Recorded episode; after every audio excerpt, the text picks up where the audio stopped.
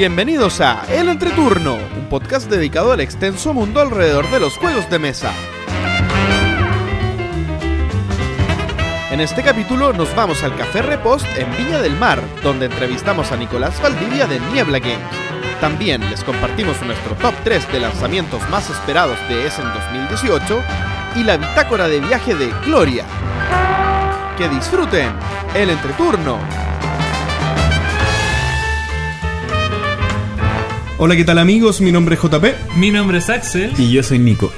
y estamos comenzando el capítulo número 51 de El Entreturno. Estamos grabando el sábado 20 de octubre, el capítulo que saldrá el martes 23 de octubre. ¿Cómo están chicos? Muy bien. Muy gracias. bien acá, disfrutando de la ciudad jardín. Así es, la ciudad jardín es la ciudad de Viña del Mar. Estamos en esta ocasión fuera de Santiago, ro- rompimos la, la rutina. Acá estamos con... Somos tres viñamarinos de hecho, ¿o no? Yo soy porteño magallánico. Ah, porteño magallánico. Yo sí soy particular. viñamarino. Ya, bueno, do- do- dos viñamarinos y medio más o menos.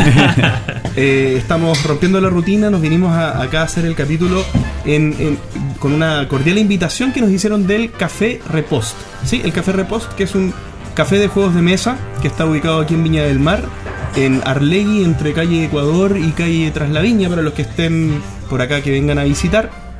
Eh, así que el capítulo lo estamos haciendo entre turno on tour en esta, en esta oportunidad. Muy rico además. Tienen, aparte de una gran variedad de juegos, tienen cocina todo hecho aquí, no lo compran en una pastelería externa. Así que si pueden venir a probar y a jugar, es muy muy recomendado para la gente que pase por aquí, por el centro de Viña. Exactamente. Nos acabamos de comer unos sanguchitos muy ricos, así que recomendado. Eh, bien, entonces hablemos un poco de qué ha sido de nosotros. Ah, no, perdón, perdón, perdón, perdón. Yo no les he presentado a, a- a esta- a nuestros amigos que están acá. eh, bueno, Axel ya es de la casa, Nico no lo he presentado. Eh, a mi derecha está Nicolás Valdivia. Él es psicólogo, docente y diseñador de juegos. Y muy importante, cofundador y director creativo de Niebla Games. Así que bienvenido Nico, muchas gracias por haber, Muchas gracias por por haber aceptado la invitación. Tenía muchas ganas de ir al- a una, una sesión regular porque vi que ahí tomaban vino, pero bueno, espero ir otro día para ir a disfrutar de esos espacios de Sí. conversación y juego. oye, esta es mi tercera vez en el turno, nunca he tenido vino, así que también. ¿Cómo que no? La primera sí. Oh, sí. Bueno, Había lo, lo podemos sour. Ah, solucionar, verdad, lo podemos sour, solucionar. Había, había pisco sour. Sí, y bueno, y más a mi derecha está Axel Christiansen, que ya es un conocido de la casa. Eh, él ha estado en varios capítulos, eh, dos por- para ser exacto. Así este es su tercer capítulo. Eh, así que muchas gracias también por haber aceptado la No, invitación. gracias. Y más encima en Viña del Mar imposible no venir a mi ciudad. De, hecho, de hecho, viajamos juntos. Sí. Bien, eh, vamos un poco al- a, a lo que hicimos la- la- las últimas semanas. Voy a partir yo. Eh, quiero primero ver acá. Esto siempre se traba un poquitito. Contarles que eh, armamos un grupo para jugar eh, Arkham Horror LSG. Este es un juego de cartas eh, que es un poco similar al del Señor de los Anillos, es LSG en el que se van avanzando en aventuras, es un juego cooperativo en el que varias personas tienen su propio mazo con un color que un poco indica el tipo de habilidades que cada jugador va a tener. Y eh, en, en esta campaña eh, estamos haciendo el primer ciclo, que es el, lega- el, le- el legado de Dunwich. No, no es el legado. Eh, legado de Dunwich, creo. No, no me acuerdo cómo se llama. Algo con Dunwich. Bien, que es el primer ciclo, la, la primera expan- expa- expansión deluxe que la estamos haciendo con Omar y Feño, que Feño es el, uno de los diseñadores de Corruptia que se animó a jugar con nosotros. Eh, y la verdad que me gustó bastante. Eh, hicimos el primer escenario, del cual no voy a hablar porque es una eh, hay mucho spoiler de por medio. Pero debo decir que me sorprende que un juego que son unas cuantas mecánicas, uno, uno piensa que, que en cierta forma va a ser un poco repetitivo y, y- y que va a ser solamente matar, eh, matar monstruos distintos en un escenario en el- en el- o en el otro. Tiene siempre un twist o un elemento que hace que, que- que sea un... eh, no sé, que tenga un, un valor agregado distinto a, a lo que uno ya conoce del juego en las mecánicas bases que están implementadas en el juego base, por así decirlo. Así que les voy a ir contando cómo va avanzando Arkham Horror LSG. Y lo otro, le he estado también hincando el diente a, a harto, harto Tulu, en verdad. Eh, estábamos jugando, jugamos bastante al Elder Sign, al símbolo arcano. Ah. Que es el juego cooperativo, es como, sería como el Eldritch Horror livianito. De- en el que la, la- la mecánica principal, ¿cómo? Con daditos. Con daditos. La mecánica principal exactamente es una mecánica Yahtzee en la que uno tira dados y dependiendo de lo que van saliendo los dados uno los va tirando eh, constantemente y vas apartando un poco los dados que, que- que van cumpliendo con el resultado que te sirve, vas cumpliendo ciertas misiones dentro de una, de una carta y cuando logras eh, pasar todas las misiones dentro de una misma carta, esa carta queda resuelta y, son puntos que tú vas ganando para poder eh, hacer otras cosas y avanzar en el juego.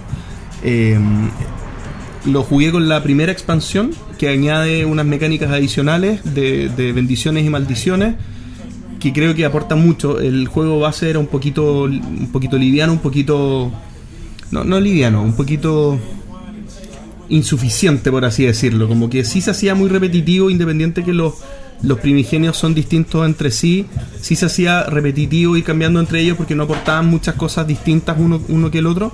Pero la expansión sí añade una esta mecánica de ir ganándose unos, unos dados que te ayudan o ir eh, por, por unos temas que te pueden perjudicar, eh, adquirir un dado que te perjudica. Eh, esa mecánica un poco se, se, se añade súper bien al juego, así que la, me, me gustó bastante. Me dieron ganas de seguir jugándolo. Son caras, sí, las expansiones. Yo creo que, no, no sé si lo han jugado. Me, me parece que lo que agrega una expansión del símbolo arcano a un juego tan pequeñito, eh, no sé, pues vale 25 dólares. No sé, eh, aquí en Chile debe costar más, debe costar unos 40 dólares.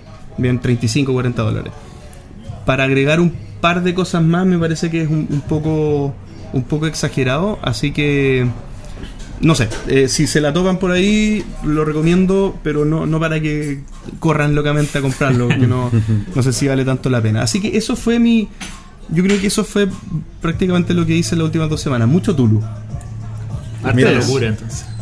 Mucha locura, sí. De hecho, yo también en mis dos últimas semanas tuve algo de locura metido. Wow. El- tengo el Pandemic Tulu y llegó un amigo también muy fan de Lovecraft y lo vio, se maravilló, así que fue la perfecta excusa para sacarlo y para compartir.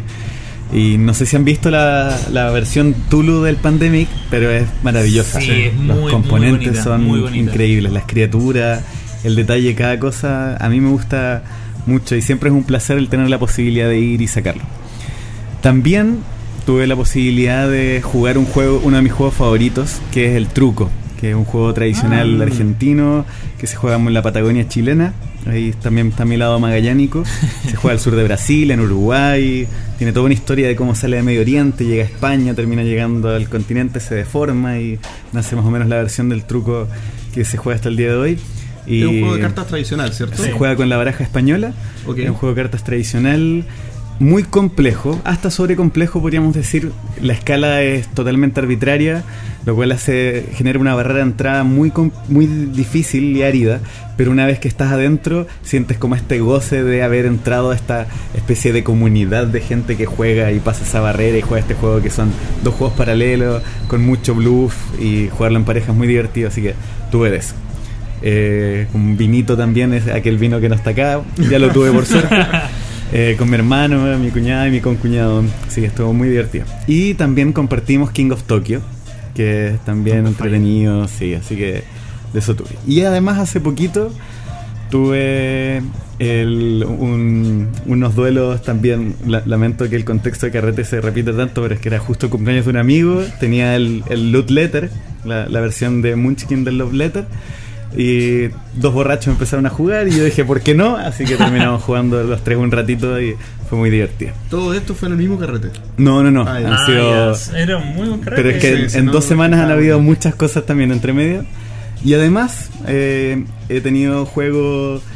Eh, chuta, en verdad sí, me ha tocado carrete y trabajo simultáneo. Porque llegó el nuevo juego del cual les vamos a contar eh, pronto. Y además hubo un evento que se llama Enexpro de Pro Chile, donde se difunden distintas industrias y en la cual también se hace de videojuegos, que nosotros estamos tanto en juego de mesas como videojuegos. Entre eso hay invitados internacionales que ya habían venido y habían jugado Careta, nuestro otro juego, y les gustaba mucho, se llevaron uno y todo. Y llegaron y fuimos a un local en Valparaíso y querían jugar Careta en Valparaíso y estuvimos también compartiendo eso. Y además estuvimos compartiendo con el prototipo Hegemonía también. Y además me ha tocado mucho juego. En general no he estado jugando tanto porque me ha tocado mucho trabajo. parece, Sí, parece de verdad. Y, y he jugado mucho porque estas dos últimas semanas eh, mis estudiantes, tanto de Santiago y los de Viña, a los cuales les mando muchísimos saludos, eh, están presentando un prototipo. eh, entonces lo hemos estado jugando, dando feedback, analizando y ya finalizaron esta etapa. Así que sí, para variar, haciendo juegos no se juega tanto como uno quisiera, pero me ha tocado duro, tuve parejo, así que estoy muy contento de haber tenido semanas lúdicas. Bueno, yo no, no he jugado tanto estas dos semanas porque me tocó un viaje. Estuve en Londres prácticamente una semana. Llegué ayer a Chile. bacán. Estuve desde el domingo hasta ayer. Eh, pero es, sí significa que compré muchos juegos. Entonces, para asociar esa, esa falta de, de jugar, me traje muchas cosas que tenía esperadas adelante, algunas que ya las probé.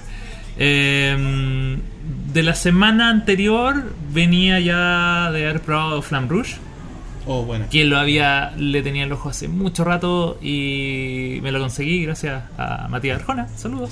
¿Y qué tal? ¿Cómo anda? Muy bueno, me gustó mucho. No, no cómo anda Matías. Ah, el- el juego también.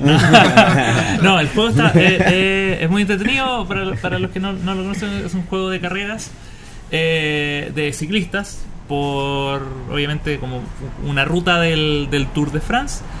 Eh, y la dinámica eh, incluye a que cada, cada jugador controla dos, dos, dos ciclistas. Está el, el rutero y el sprinter. Y cada uno tiene distintos valores de, de cartas. Por lo tanto, el sprinter es el que tiene las cartas más altas, pero también las más bajas. Y el rutero es el que es más, más eh, Estable. estable. Eh, el tema es que uno juega, digamos, todos juegan las cartas boca abajo, después se, se van revelando y eso va haciendo cómo avanzan en esta, en esta ruta. La idea, a diferencia de otros juegos de, de carrera, no es siempre ir ganando, porque el que va siempre al frente del pack de ciclistas gana cartas de resistencia, que hacen que hace que sea más difícil en- encontrar tus cartas buenas cuando las tienes, las tienes que gastar. Y lo otro es que cuando tú juegas una carta, esa carta se pierde para siempre. Entonces también tienes que pensar muy bien cuándo jugar. La gente que va en medio del pack vaya descansada. Incluso incluso puede hasta adelantarse tener movimientos grat- gratis, como con este efecto chupón. Claro. Eh, que está muy bien replicado. Pero si tú te quedas muy atrás o muy adelante, vas ganando resistencia y eso hace que sea más difícil. Es un muy buen juego, muy recomendado y lo ando teniendo ahí para probarlo de nuevo. ¿Largo? No, para nada. 40 minutos, es muy y aparte que es muy rápido porque los turnos son muy, son muy veloces. Son es jugar se juegan dos cartas, una para cada una. Se, se resuelve el movimiento y listo. No hay nada más que eso. Hay ciertas partes de las, de las, de las pistas que tienen ciertas reglas especiales, pero son, por ejemplo, cuando hay partes que son en subida, donde no puedes avanzar más de 5, y están las bajadas, que lo mínimo que puedes eh, avanzar es 5. Entonces ahí, por ejemplo, las bajadas son muy buenas para desgastarse de los 2, de los 3, de las cartas más bajas, porque avanzan Ah, qué mínimo buena. 5. Entonces es muy bueno. Pero aparte de eso, eh, después de Flembrush, vino mi viaje, volví y lo primero que hice fue juntarme con mis amigos porque quería probar el Riff. Eh, este eh, muy hypeado y muy comentado eh, juego. Sí, De Emerson Matsuchi. de exactamente.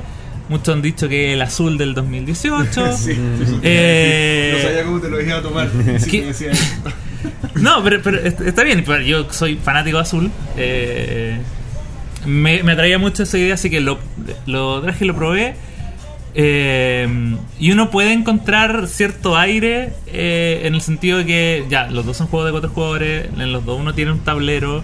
eh, pero son distintos en el. Yo creo que. Porque el riff es un poco más matemático. Es mucho más. eh, de contar cuántos puntos, cuánto, cuán- cuánto arriesgo, cuánto voy a ganar, de pensar más la jugada más adelante que azul. Yo creo que en ese sentido azul es, mu- es mucho un poco más simple y por eso es, es tan popular, porque en realidad tú puedes jugar sin pensar en, en que estás haciendo puntos y probablemente va a ganar igual, solo en, en solo en ser eficiente en colocar tus fichas. En Rift no, tú tienes que ser eficiente colocando las fichas y tratando de usar la- las cartas en los mejores momentos. Porque las cartas, el, el- el juego, como, como muchos de Matsuchi, es muy simple. O sea, en- tú no tienes dos acciones. O robas una carta o juegas una carta. cuando roba y las cartas que juegas tienen dos partes. La parte de arriba te dice cuántos corales y de qué colores tienes que colocar. Y la de abajo los- lo que puntúas. Por ejemplo, te va a decir, no sé, eh, por cada línea de dos corales verdes que tengas, ganas cuatro puntos o tres puntos. El problema está, o sea, en realidad, más que el problema, la- lo entretenido está en que, por ejemplo, si yo tengo, si la puntuación es de con corales verdes, no, arriba me va a dar todo menos verde. Entonces, las- los corales que yo obtengo nunca van a ser los que me van a dar puntos. Por lo tanto, yo tengo que haberla dejado antes y decir, ya, ahora está lista, ahora la voy a jugar. Quizás yo quiero jugar una carta por el puntaje y me da lo mismo o lo otro, o al revés. Yo necesito jugar una carta para ganar, no sé, dos corales amarillos, pero el puntaje no lo tengo. Entonces, ya, le espero a que para que me dé puntos, porque es ineficiente jugar una carta sin ganar puntos. Hay toda una lógica muy entretenida que, que, que tengo ahí. Y eh, también probé Illusion, que es un pequeño juego de cartas de Wolfgang Warch, el diseñador revelación de este año, Así es.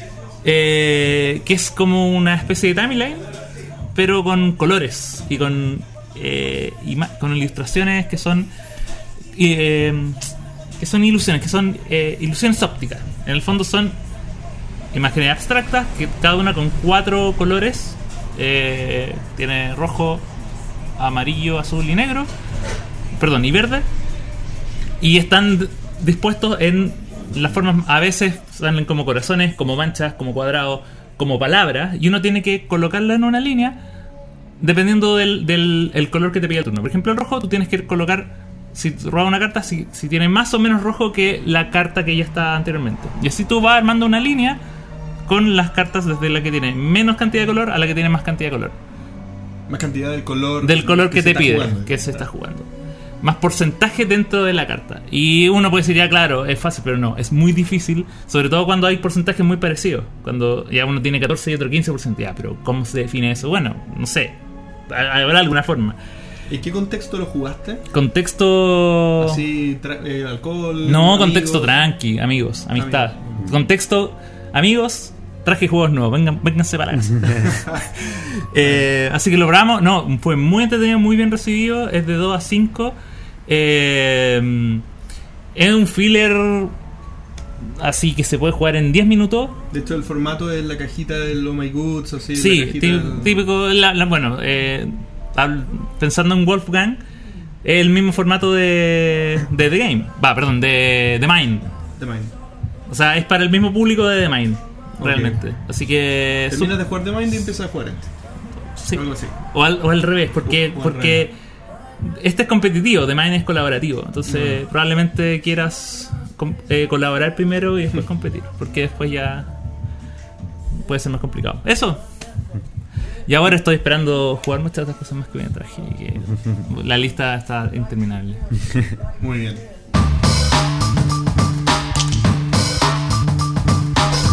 El entreturno responde. Y qué raro decirlo yo, porque esta es la cuña que dice la gloria siempre. Sí, es verdad. ¿Ah? Es verdad. Eh, bien, aquí algunos comentarios que nos hicieron desde el capítulo 50, la media centena que cumplimos eh, hace dos semanitas. Eh, Reo Lu- bueno, el, el capítulo fue bastante bien recibido, me- extrañamente. Yo no tenía medias- mi- mi- Extrañamente. Es que tenía mis dudas por el Ah, tema, porque Ah, hablamos de los juegos de rol. Ah, y lo ok. quisimos eh, enfocar un poco en los juegos de rol co- con, una mirada más de, juego, de, de jugadores de juegos de tablero, de ese jugador híbrido que, que como que mira mira el rol como con, con ganas, pero que sabe que no tiene tanto tiempo. Sí. Bien, Eh, acá Reo Lúdico nos comenta, aunque no creo que juegue rol en mi vida, me gustó el programa.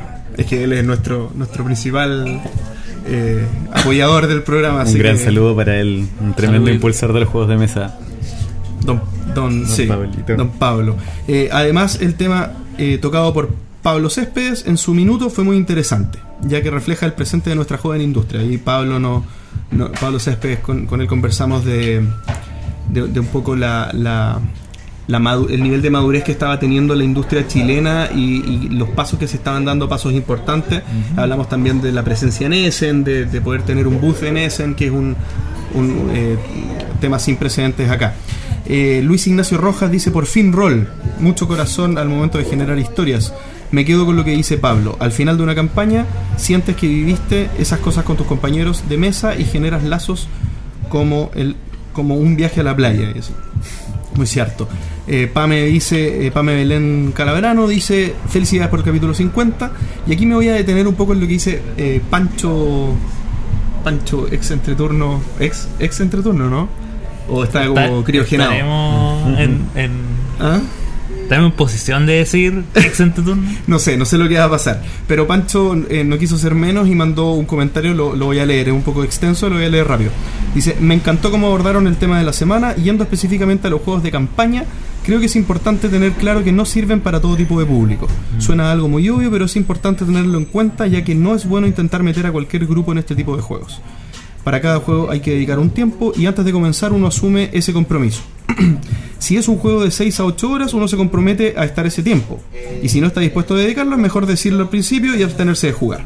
Con las campañas ocurre lo mismo. Uno al comenzar se compromete a dedicarle un tiempo eh, cada semana o lo que convenga al grupo y dejarla a la mitad. Es lo mismo que pararse a la mitad del juego e irse. Aquí somos todos adultos y sabemos si podemos disponer de ese tiempo o no. No sé si somos todos adultos, no sé si nos escuchan solo adultos, pero bueno.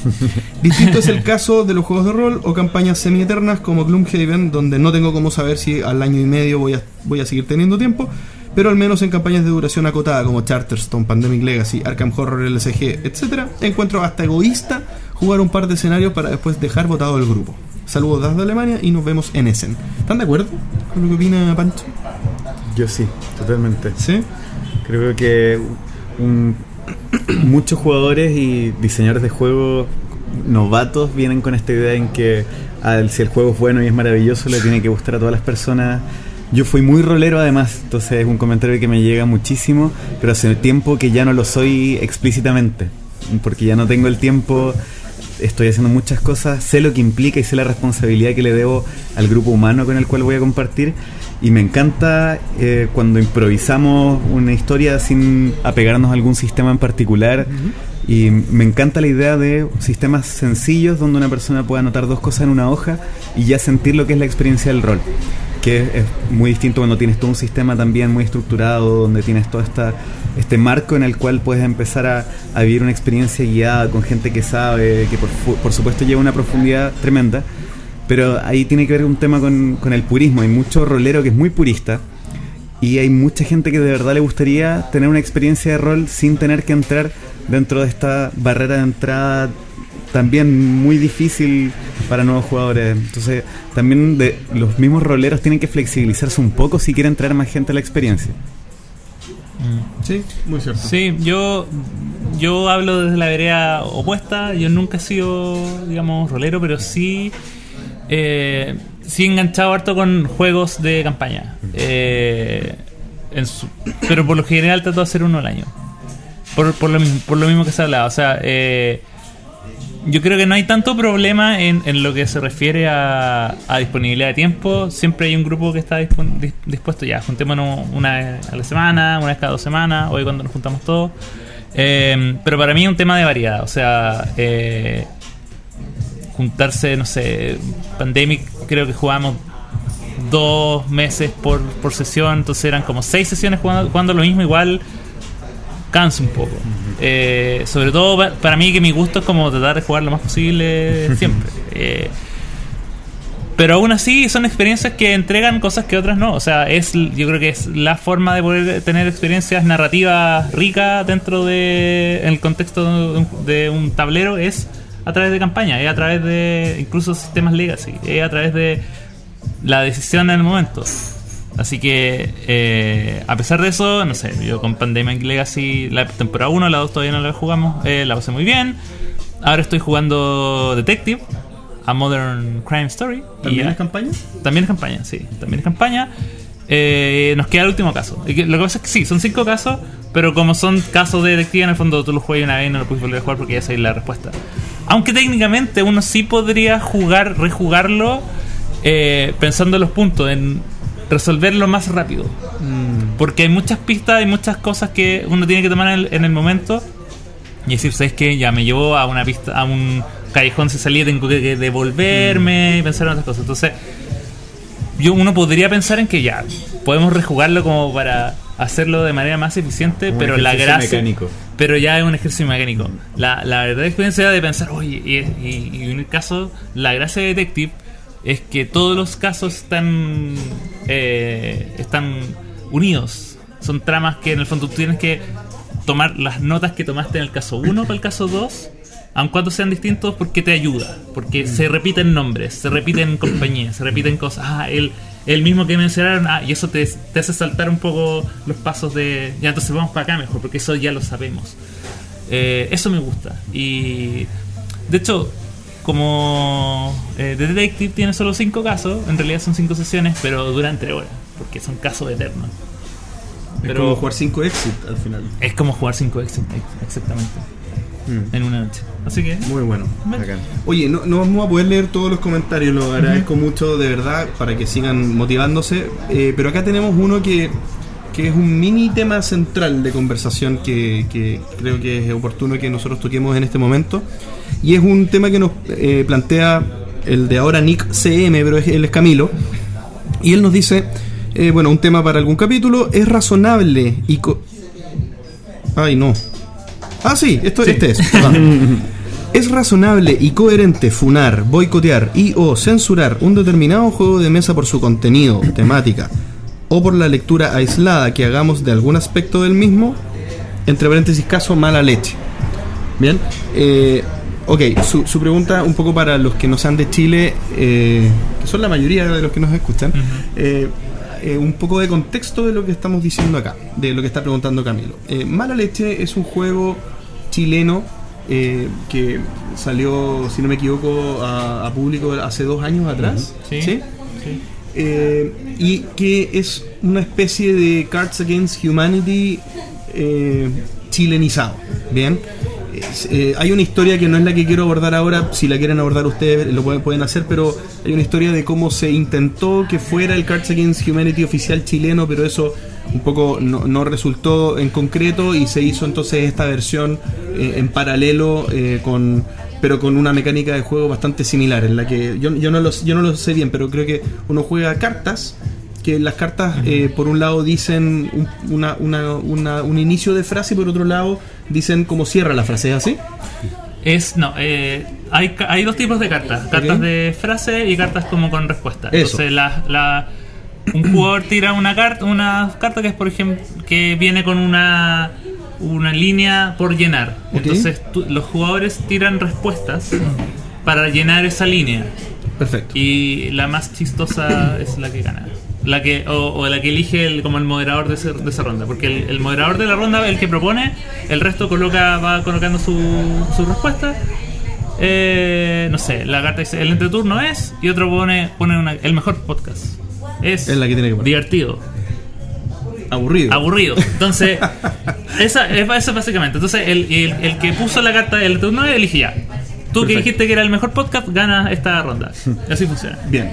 Bien, entonces esa es la dinámica del juego. El tema es que hay una polémica actualmente porque se, eh, con todo este contexto también que estamos viviendo de, eh, en, la mayoría de los países de, del machismo, de, un poco una lucha contra el machismo y una lucha contra un montón de paradigmas que, que- que al parecer se están rompiendo desde, desde esta última parte.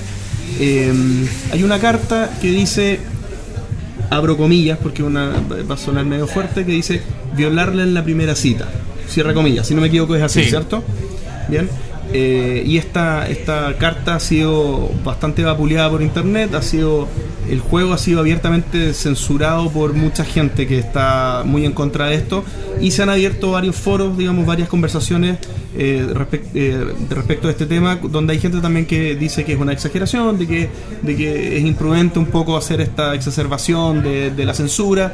Eh, por otro lado hay gente que dice bueno que no sé hay un, hay un humor negro que está incomprendido etcétera. Bien. Entonces dejo abierta la palabra un poco para, para que digan su opinión yo, yo creo que tengo la mía y, y creo eh, que la puedo, la puedo compartir pero no sé si, si tienen algo que decir al respecto Nico no tenés ganas Uf, pucha, sí. La verdad tengo muchas ganas de responder esto porque ha sido un tema. Eh, vengo preparado escribiendo un poco un guion para no sulfurarme con algunos puntos porque... Y no, y no saltarte nada tampoco. Sí, exacto, además que nada se me vaya. Eh, bueno, ten- me conflictúa por distintas partes y, son distintos temas. Uno, como diseñador de juego en una industria que está creciendo, en una región en Latinoamérica donde es difícil y en donde hay tanto espacio, pero posibilidades bacanes de hacer cosas. Eh, tengo una crítica creativa del copiar de esa manera y porque no te dijeron que sí te dan el permiso y lanzas igual el juego, me parece que es pudiste haber usado esa energía y esos recursos para hacer algo mucho más interesante. Entonces, por un lado eso es eh, un tema como de crítica creativa y ética en términos de desarrollo de industria nacional. Luego tiene que ver con el tema de la censura. La censura es una práctica que ocurre. Yo también como diseñador creativo eh, me parece que la censura es algo peligroso, lo que no hay que caer y a pesar de lo mucho que me puede molestar este juego, eh, no es difícil porque al final entramos en un terreno donde no hay una respuesta correcta. Aquí estamos hablando de discusiones éticas y discusiones políticas donde no hay una vara, sino que estamos hablando de relaciones de poder, por lo tanto aquí hay distintas posiciones que ejercen y argumentan, pero nadie nunca va a tener una respuesta única al respecto.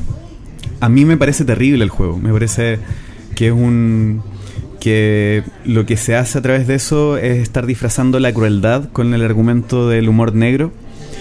El, no solamente está el caso de violarla en primera cita, también para la gente que está fuera de, de- Chile, en Chile hubo una dictadura terrible, tremendamente violenta, donde no solamente se cometieron como ah, eh, torturas, hubo detenidos desaparecidos, violaciones sistemáticas de todo tipo terribles y entre eso estaba la DINA, que era una de las organizaciones encargadas de eso, que también hay una carta que hace alusión a este departamento de inteligencia eh, de, ese, de ese momento.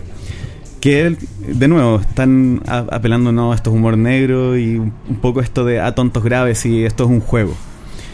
Tonto grave es una, al final termina siendo un recurso argumentativo para eh, bajarle el argumento a personas que están en una posición distinta, intentando decir como que su humor es inteligente y que el resto no lo entiende. Al final termina siendo un argumento sofista, argumentativo que no tiene nada que ver con poner las cosas sobre la mesa. Además, creo que hay una responsabilidad que no están tomando en dos cosas. Una tiene que ver con lo que es el juego y otra tiene que ver con la responsabilidad de, de los autores, de los creadores y desarrolladores. El juego, muchos dicen dentro de estas discusiones del foro, eh, o distintas conversaciones que han surgido tanto en noticias acá en Chile como dentro de los grupos de redes sociales en los cuales se habla sobre esto, em, se dice, pero si es un juego, ¿por qué le dan tanta importancia? El juego y es un lenguaje, es un medio cultural y estamos aquí porque entendemos el valor y el impacto que puede tener esto. El juego es tan importante para la cultura que hay gente que está dispuesta a matar a otra persona simplemente por ser de un equipo de fútbol distinto, simplemente por vestir una camiseta y decir en voz pública que es de un lugar distinto y se generan esos extremismos y así hay muchos estudios antropológicos que podemos citar desde Huizinga quien dice de cómo la, sur- la cultura surge desde el juego, etcétera. Podemos discutir teóricamente y fuera del argumento un poco ingenuo de que el juego es simplemente algo superficial y que no tiene nada que ver porque es un pasatiempo, que también lo es. Pero es un medio, es una comunicación y el lenguaje construye realidades y el juego es un lenguaje particular en el cual tenemos procesos de subjetivación, de creación de identidad y entendemos que dentro de un público donde tenemos personas con un desarrollo crítico o que han tenido una posibilidad de educación, por último, para preguntarse estas cosas de la ética, la moral, de una manera de poder tener distintos puntos de vista para desarrollarlo, ya podemos entrar a discutir de esto de una manera diferente, pero los juegos no llegan con una introducción de moral, de política, de ética o de filosofía, lo que quieran. Los juegos pueden llegarle a una persona, imagínense que un juego así le puede llegar a un grupo, imagínense que una persona de ese grupo fue abusada sexualmente y se encuentra con esta carta. Imagínense el impacto que puede llegar a tener y ahí tiene que ver la responsabilidad del autor, del creador. Es nosotros estamos haciendo cosas que la gente va a tomar y que pueden generar traumas terribles. estamos hablando de una de las peores experiencias que puede vivir una persona, estamos hablando de, de tortura, gente que perdió madres, hijos, hermanos, padres. eh, me parece, de nuevo, que es estar disfrazando el humor negro, estar disfrazando la crueldad con esto humor negro porque soy inteligente. Como yo no. Además, tengo cierta cercanía con algunos de los desarrolladores, cercanía porque lo conocí en un momento, y es fácil hablar de este tipo de temas desde la posición de privilegio si es que tal vez ni tus familiares cercanos o tus hermanos o alguien no sufrió de algún este, de este tipo porque en una posición privilegiada ocurre menos que en posiciones de vulnerabilidad. Entonces, cuando estás en un lugar donde no has vivido esos lugares, esos espacios de violencia, esa falta de empatía, puede, generar cosas terribles que, insisto, esto ya no tiene que ver con dónde está el lugar correcto. Pero yo como persona entiendo que esto es política y por lo tanto yo estoy dispuesto así defender y argumentar desde este tipo de lugares del por qué me parece una aberración que esto se haga. Y finalmente, el último punto, tiene que ver con la sátira. La sátira a mí me parece fundamental. Creo que es algo que le ayuda al desarrollo de la sociedad, el poder reírnos de nosotros mismos. Pero es muy distinto la risa del rey sobre los oprimidos que la risa de los oprimidos sobre el rey como espacios de, de, creación donde en qué momento está el abuso y en qué momento encontramos los espacios de, de poder generar fisuras, de, de cuestionar las cosas como son y cómo están funcionando. Y que es lo mismo que podemos aplicar a las discusiones sobre el machismo, sobre el feminismo, que por supuesto una no es lo contrario, el embrismo es lo contrario del machismo, el feminismo es podrá no ser el nombre ind- indicado, pero tiene que ver con al final una lucha por la igualdad y que cada vez más tiene que ver con una lucha, al final son todas las luchas de desigualdad. Eh, no es lo mismo que un hombre esté haciendo una rutina de comedia riéndose de las mujeres, pues en este momento el cómo funciona la, la, la sociedad culturalmente efectivamente está en una posición de poder mucho menor. Y, y es por eso que el por qué una mujer que haga una rutina riéndose de este mismo machismo en el cual nos hemos sustentado en una posición de privilegio se haga es, bueno, están visibilizando, perdón, no sé si puedo decir eso, están, vi- ya, gracias, están, están visibilizando eh, las injusticias de las cuales nosotros estamos súper cómodos y ahora que te vengan a cuestionar porque, ay, no puedo estarme riendo de la violación ajena, ¿acaso quieren censurar mi libertad? Ahí hay temas, insisto, no hay una respuesta correcta, es como dónde está la línea, yo no soy quien para ponerla, pero sí yo soy quien para poder luchar por lo que yo creo que es correcto y hace menos daño al resto. Disculpe. Algo que agregar. Algo, o sea, agregar. Igual hay cosas que agregar, yo creo que en el contexto del juego. O sea, de partida, todo muy de acuerdo con, con, con lo que dijo Nico.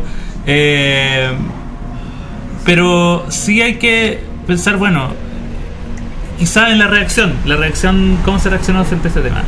Eh, porque esto ya había pasado con la versión original de Cards Against Humanity. El juego original eh, también incluía una, una carta con una broma sobre viol- violación, la cual se eh, en su momento en Estados Unidos se em, Se censuró. digamos se- más que se censuró se denunció y los creadores hicieron eco de esa denuncia, pidieron la disculpa y eliminaron la carta de todas las ediciones posteriores. Eh, y eso es una, yo creo que una, una respuesta mucho más sincera y mucho más eh, probablemente eh, responsable con lo que es un producto, un producto masivo, porque no, olvidemos que estamos, que más allá de los juegos y más allá del, de lo que uno pueda decir sobre eh, qué es lo permitido y qué no dentro del contexto de un juego, estamos hablando de juegos que son productos masivos, son productos de consumo eh, que uno puede ir a una tienda y cualquier persona que cuenta con el dinero se lo puede llevar. Por lo tanto, eso se rige con otros cánones, con cánones que todos tenemos que estar de acuerdo. Entonces, eh, es muy distinto. A decir, no, bueno, si tú dentro de tu círculo personal eh, suele hacer ese tipo de, de bromas, bueno, será tu problema, será tu grupo, pero no lleves eso a un plano eh, un, plano, digamos, eh, comercial, un plano para todos, porque en realidad no, no, no hay espacio para eso. Entonces yo creo que, que ahí va el tema y, y- y la respuesta que tuvo, digamos, la, la- la editorial detrás de Mala Leche, yo creo que tuvo más de soberbia que de, que de verdaderas disculpas con respecto a eso, o, o- o de verdad ofrecer una, una solución. eh, una solución real, más, más allá de decir también, bueno, también la van a quitar, pero en el fondo es como la vamos a quitar, pero a pesar de que la vamos a quitar, la respuesta que no es como nosotros seguimos creyendo en que lo que hicimos está correcto. ¿Cachai? No hubo ninguna, ninguna signo de, de arrepentimiento o de sabéis que en realidad, pucha, eh, no, no lo pensamos, llegamos y la traducimos y la pusimos nomás. No hubo ningún como mea culpa y yo creo que eso es más grave aún porque quedaste al descubierto y aún así no, no te diste cuenta de lo que habías hecho estaba mal. Bien, yo eh, estoy muy de acuerdo con lo que han dicho los dos. Yo creo que para, para no transformarlo en, en- en una conversación, digamos. En el tema del programa. en el tema del programa, no, eh, pero me, sí me parece que es importante resumir un poco la, la- mi parecer. Y acá, eh, esto lo discutimos con, con Gloria y con Pancho. Acá yo, obviamente, hablo desde mí. De- de- la, cons- la opinión del entreturno no, no es única, Claro. se construye con base en las tres personas que, que lo conformamos. Y en ese caso, eh, yo de la misma manera que puedo opinar sobre cualquier juego, en que puedo decir, eh, eh, la típica que uno dice, no puedo anteponer a, a todas mis frases, yo creo que, o sea, es obvio que yo creo que, eh, yo eh, creo que hay juegos muy malos, creo que hay juegos muy buenos, y creo que está este caso en el que es completamente, eh, de mi punto de vista, eh, recomendable el no jugar este juego, el no adquirir este juego. O sea, se- si de mí depende, si de mí depende mi opinión, y si yo le puedo decir a otra persona, le voy a decir, compadre, no te acerques a este juego por, por esto, por esto, por esto. O sea, para mí, y, y- y no voy a repetir el porqué, porque el porqué sería un poco lo que dijo Nico, lo que dijiste tú, Axel, entonces un poco estar muy de acuerdo con lo que han dicho. Eh, creo que eh, el juego es un componente cultural que, se, que es de la sociedad y es del momento social que vive una sociedad. Entonces es completamente fuera de lugar y me pueden argumentar cualquier cosa del humor negro, de que, de que la inteligencia y no sé qué es completamente poco inteligente jugar un juego así hoy en día. Es completamente poco empático jugar un juego así hoy en día y darle tribuna a un juego así hoy en día. Eh, me parece no solamente no, recom- no recomendable, sino reprochable. Ojalá ojalá no se siguiera vendiendo, de mi punto de vista, de verdad. A mí me toca en lo personal y creo que, que lo, lo, lo- lo puedo decir de esa forma, eh, perdonándome Gloria y Pancho si no piensan como yo, pero lo digo desde mi punto de vista. Eso, yo creo que con eso cierro. Yo, Nico. disculpe, solo para complementar lo mismo, también a mí me ha pasado activamente bajo esta misma línea de argumentos el por qué decirles cuando amigos me recomiendan, el por qué no, diciendo estas mismas críticas además. Y un poco por añadir lo de la soberbia, es al final este tipo de respuesta ni siquiera tal vez es porque sea lo que piensan en realidad, sería lamentable si, si es lo que piensan en realidad, pero es como por intentar sostener una estrategia de marketing, porque tienen gente del área comercial que es, seamos los irreverentes, que se puede leer dentro de su estrategia que ya está bien, pero cuando llegas a estos puntos críticos tenéis que ver, te está moviendo el que querés ganar lucas por esto y quieres mostrar lo choro y bacán que puedes llegar a ser como imagen, o qué tipo de mundo y cultura lúdica queréis fomentar de ahora en adelante entendiendo que a todos nosotros nos apasiona esto, por algo estamos acá. Obvio. La entrevista en este capítulo Viña Marino del entreturno. Y en esta oportunidad, por supuesto, que entrevistaremos a nuestro querido amigo Nicolás Valdivia, que está a mi derecha, y hablaremos de su experiencia en Niebla Games, que es la empresa que él está representando en esta oportunidad como director creativo, ¿cierto? Así que la primera pregunta para, para Nico es, ¿qué es Niebla Games? Muy buena pregunta. bueno, eh, para quienes no han sabido algo de nosotros, Niebla Games es un estudio de desarrollo de juegos de mesa y videojuegos basado en Valparaíso, Chile, que tenemos casi tres años de experiencia formal, constituidos ya como equipo desarrollando nuestros proyectos, pero llevamos alrededor de seis años trabajando desde que partimos con la idea de hacerlo partiendo por nuestros trabajos paralelos junto con Morín, la otra cofundadora del proyecto, que ella es socióloga, eh, yo psicólogo, nos conocimos haciendo... eh, eh, ¿Sigo contando cómo partimos? No, no, para, para entender, porque Niebla Games es una, es una editorial, ¿cierto? Claro, pero sí. también hacen juegos, pero mm, quiero saber un poco cuál es el campo de acción, si es que importan juegos o hacen juegos propios, se mueven en qué ámbito, eh, qué tipos de trabajos hacen, solamente editan cosas.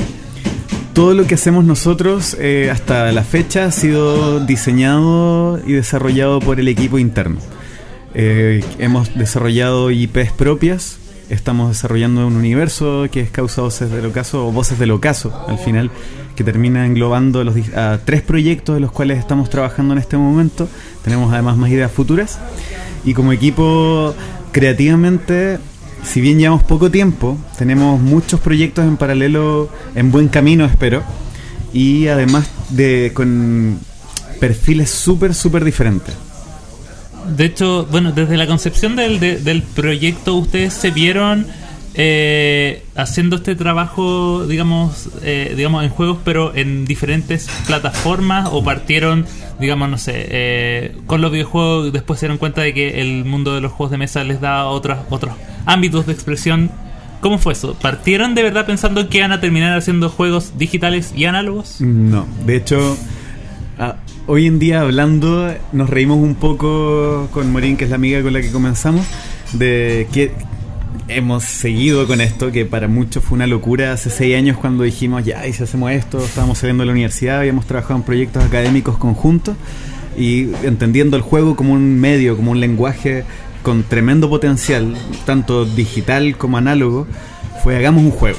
Además, para nosotros hacer juegos era algo donde necesitabas, tenías una idea, magia y mucho dinero y tenías el producto y se hace por supuesto en Europa, Japón, Estados Unidos, pero nunca en Latinoamérica, menos en Chile. ¿Por qué? Por desconocimiento, porque además es una industria tremendamente joven y tremendamente joven además en la región. Y dijimos, hagamos un juego de mesa, debe ser fácil. Primera, primer error. Segundo error. Hagamos un juego de cartas. Yo juego juegos de cartas, debe ser fácil. De, las, de los mayores desafíos para un diseñador de juegos entenderán que es un juego de cartas, pues es un juego donde tienes que balancear cada carta con todo el resto del universo de cartas existentes y por existir. Por lo tanto es, es ponerse una trampa adelante solamente para caminar y pisarla. Pero era el desconocimiento, la ignorancia. Y además es tremendamente caro, pues necesitas arte para cada carta y nosotros queríamos hacer algo que tenga, que sea ambicioso creativamente, que esté bien pulido artísticamente, entonces fueron todas las primeras malas decisiones que de alguna manera hemos logrado sortear hasta el punto en el que estamos ahora, pagando el precio por de novatos, pero eh, lo hemos logrado llevar y hemos aprendido muchísimo dentro de este tiempo. Y ahí partimos entonces como juego de mesa, queriendo que sea un juego físico, porque pensamos que era más fácil, porque el juego como fenómeno es lo que nos interesaba, y partimos ahí. Y presentando en distintas ferias eh, y eventos, la gente empezó a gustarle mucho la propuesta creativa que estábamos proponiendo, nos dieron retroalimentación y nosotros escuchamos muchísimo a los jugadores y nos dijeron, ¿y por qué no hacer un videojuego? Ah, y fue, oye, si hacemos un videojuego, ya, pero es que es imposible, ¿cómo lo hacemos? Empezamos a estudiar, estudiar, estudiar, y al cabo de un año estábamos convencidos en que queríamos hacer un videojuego, estudiamos, ahí ocurre que Morín entra al- al- incluso al directorio del gremio de creadores de videojuegos de Chile, es la primera mujer dentro del, directorio, eh, hizo un, muy buen trabajo ahí, a mí me empiezan a llamar para hacer clases en distintas instituciones que imparten la carrera de videojuegos, porque además tengo este perfil un poco como híbrido que tenemos como equipo, que somos una mezcla entre desarrolladores y diseñadores de juegos y cientistas sociales Mm. con interés en la educación, en la política, en la cultura. Y es un poco el, el por qué queríamos hacer juegos. No queríamos hacer Y, porque sí. y aparte, eh, tenía mucho sentido porque en todo este tiempo aparecen juegos como Hearthstone, aparece eh, Went, aparece un montón de juegos de cartas que ahora son digitales. Eh, El último gran juego de cartas que salió como físico, en realidad, nadie se atreve mucho a, a lanzar juegos de cartas ahora físico por las mismas cosas que tú decías. Pero ya obviamente pasando la, la etapa del diseño, del balanceo de cartas, parece que hoy en día es mucho más fácil, mucho más rentable lanzar ese mismo juego en digital que en formato físico. Sí. Y hay temas de producción que son cosas que hemos ido aprendiendo. Eh, una, partimos diseñando el juego pensando para mesa. Entonces luego al final dijimos, no, lo vamos a hacer digital para que sea una mejor experiencia ahí y no hacer algo que sea bueno para ambas, pero queremos hacer algo realmente bueno para la plataforma y para los jugadores a los que estamos apuntando y queremos que disfruten de esta experiencia. Y lo otro es piensa que un juego de cartas necesariamente se mueve por la compra de sobres, un juego organizado o de sets en un LSG y necesitas una maquinaria humana gigante para manejar el juego organizado que es lo que termina manteniendo Mm. el interés constante. Y nosotros con suerte estábamos haciendo el juego sin saber si íbamos a poder hacerlo o no, pero disfrutando tremendamente este desafío y dándole trabajo de lunes a domingo, saliendo de nuestras otras pegas para poder llegar. eh, cada uno, ella estaba en Santiago, yo estaba en Valparaíso, a seguir trabajando y coordinando y qué hacer y, y aprender en todo, desde ya en producción. Y fuimos aprendiendo horizontalmente de todo hasta que de pronto nos dimos cuenta que experiencias previas haciendo proyectos de otro tipo nos ayudó Mm. muchísimo para poder consolidarnos en tan poco tiempo también, porque mucha gente nos dice cómo, cómo es que hacen para tener tantos proyectos en paralelo con tan poco tiempo además, siendo tan poca gente. Oye, tú, eh, bueno, estamos hablando ahora de, de Causa, el juego di- eh, digital que, que estaba comentando. Eh, Causa, eh, voces, Voces en del el ocaso. ocaso. Del ocaso. Voces en el ocaso. De lo que hace. Del ocaso, perdón. No, quedó, quedó claro que lo, lo intentaron tirar por la vía digital, un poco en desmedro de que sea por la vía análoga, pero me gustaría que nos contaras un poco del momento en que tomaron esa decisión. ¿Qué, qué fue lo que pusieron en la balanza? Porque alternativas de tirarlo como juego análogo había, me imagino yo. Entonces cuando tomaron la decisión, dijeron, no, este es el camino. ¿Nos puedes contar un poquito de ese proceso de decisión? El proceso de decisión fue queríamos que el diseño de juego funcionara mejor en la como en la vía virtual porque era lo que podía tener más proyección para la escala de nuestro equipo. Eh, pensamos también que podemos hacerlo como un en un formato LSG que nos encantaría, pero entendemos que si no nos conoce nadie, viendo también justamente los ejemplos que decía Axel de otros juegos de cartas que teniendo ya maquinarias organizadas y todo no han logrado sostenerse, fue en base a esta experiencia y aprendizajes que nos ha dado el, el tiempo, el decir no lo vamos a hacer porque queremos seguir haciendo estas cosas y queremos hacer juegos de mesa. Y si es que el juego le va bien en formato digital, tenemos claro que vamos a lanzar una versión LSG donde en una caja te vienen todas las cartas y puedes disfrutar del juego eh, con amigos y amigas que disfruten del juego también en digital, porque a pesar de ser digital, no estamos haciendo ninguna mecánica que sea imposible de replicar en mesa. Entonces también es una proyección Claro, a largo plazo. Hearthstone, que tiene Exacto. esa... Hearthstone tiene algunas mecánicas Hearthstone que tiene ciertas cosas al azar. Claro, Claro. que lo hacen muy complejo. Nosotros, si bien tenemos un pequeño factor de azar, son cosas que podrías en verdad resolver con un dado Un de dado, 10 o una menos. moneda. No, pero también hay otras cosas, como por ejemplo, crea una carta random nivel 2, que es de- Claro. y tendrías que tener esa carta Claro, para crear. Tienes que tener una baraja o por gigante. ejemplo, o hay habilidad que dice ataca a, a tres criaturas al azar. Igual es. Eso Claro. no es tan complejo de hacer Sí, si tomas un sí. dado dependiendo. Entonces, Le asignas un valor y tienes Sí, un dado. si es que lo llegáramos a hacer, haríamos necesariamente que esta caja incluyera todos los componentes Claro. necesarios para que el jugador pueda tener la experiencia. Pero es algo que eh, es parte de- del sueño, el objetivo.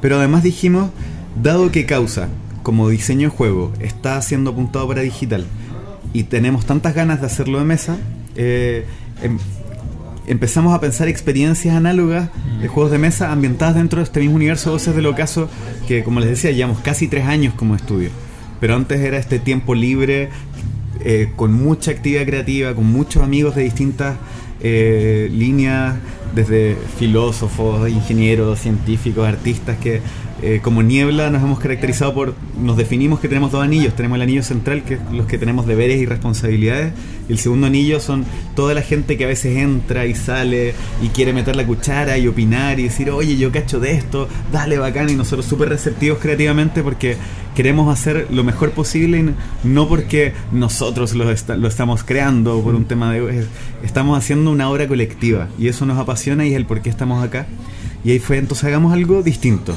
Y algo de mesa y ahí es donde nace Careta, que es nuestro verdadero primer juego, que nace de nuestro primer proyecto, que es Causa Voces del Ocaso.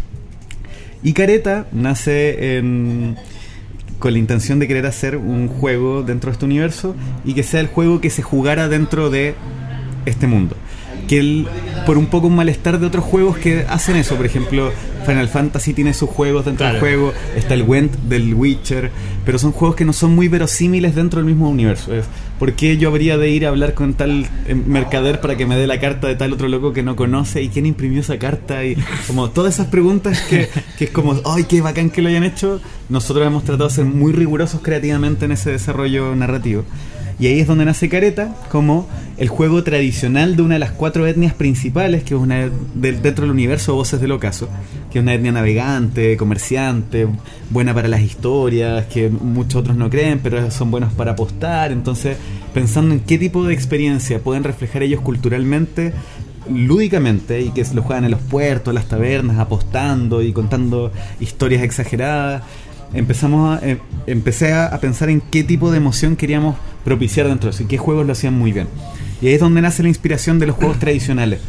Del truco, del cacho, del dudo, eh, de carioca, de ese género de juego. Y quisimos hacer un juego tradicional ficticio. Mm. Y por eso es que Careta es como es.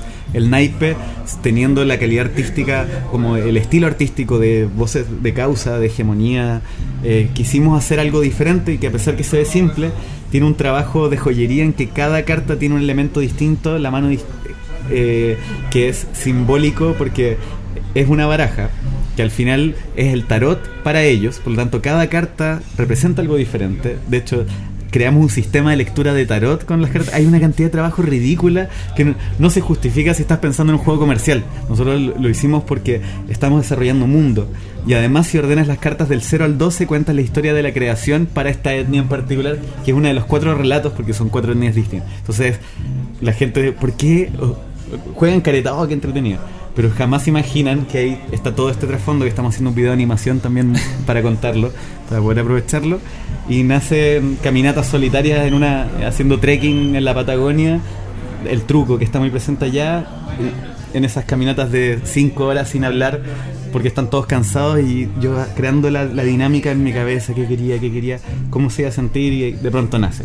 Y dijimos, si hacemos este juego, que es más chiquitito, luego podemos hacer causa porque vamos a aprender de los errores de esta experiencia.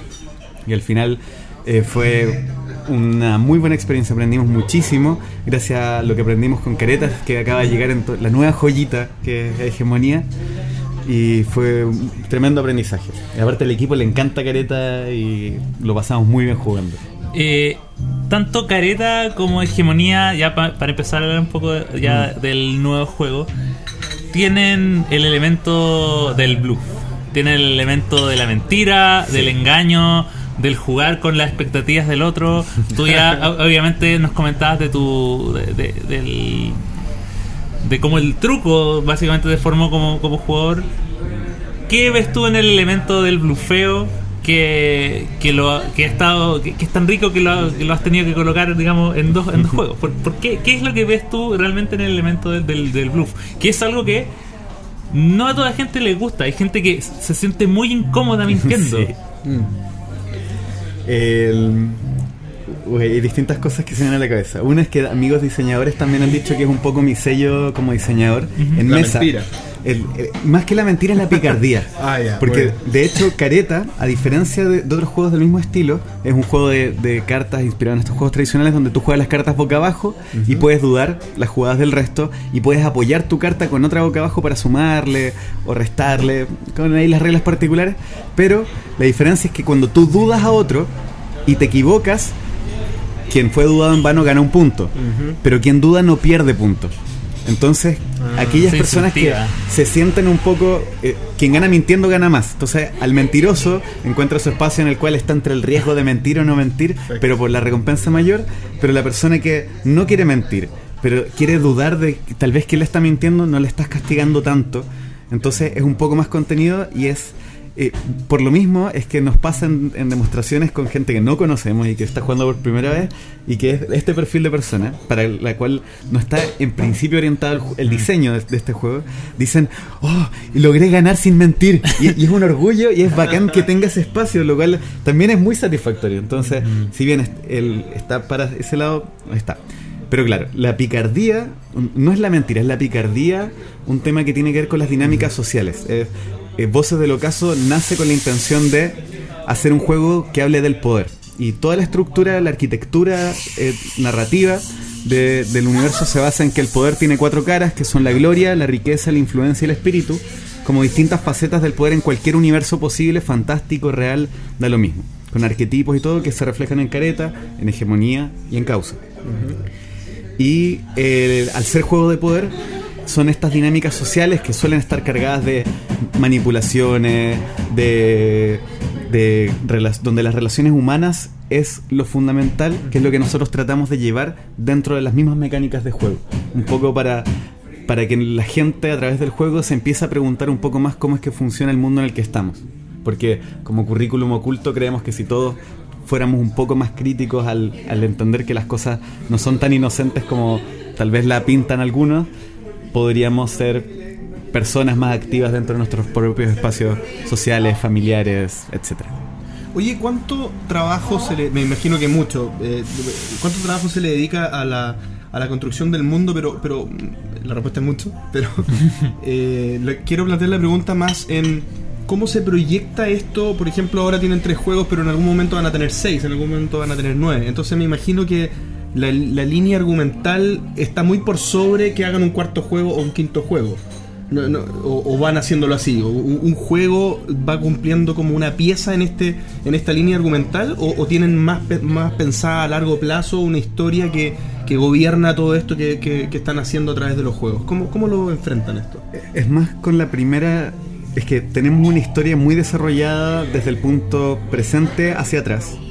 Tenemos proyecciones del desarrollo narrativo también hacia adelante, Perfecto. pero cre- creemos que cada juego da el valor de poder explorar un elemento distinto del mismo universo.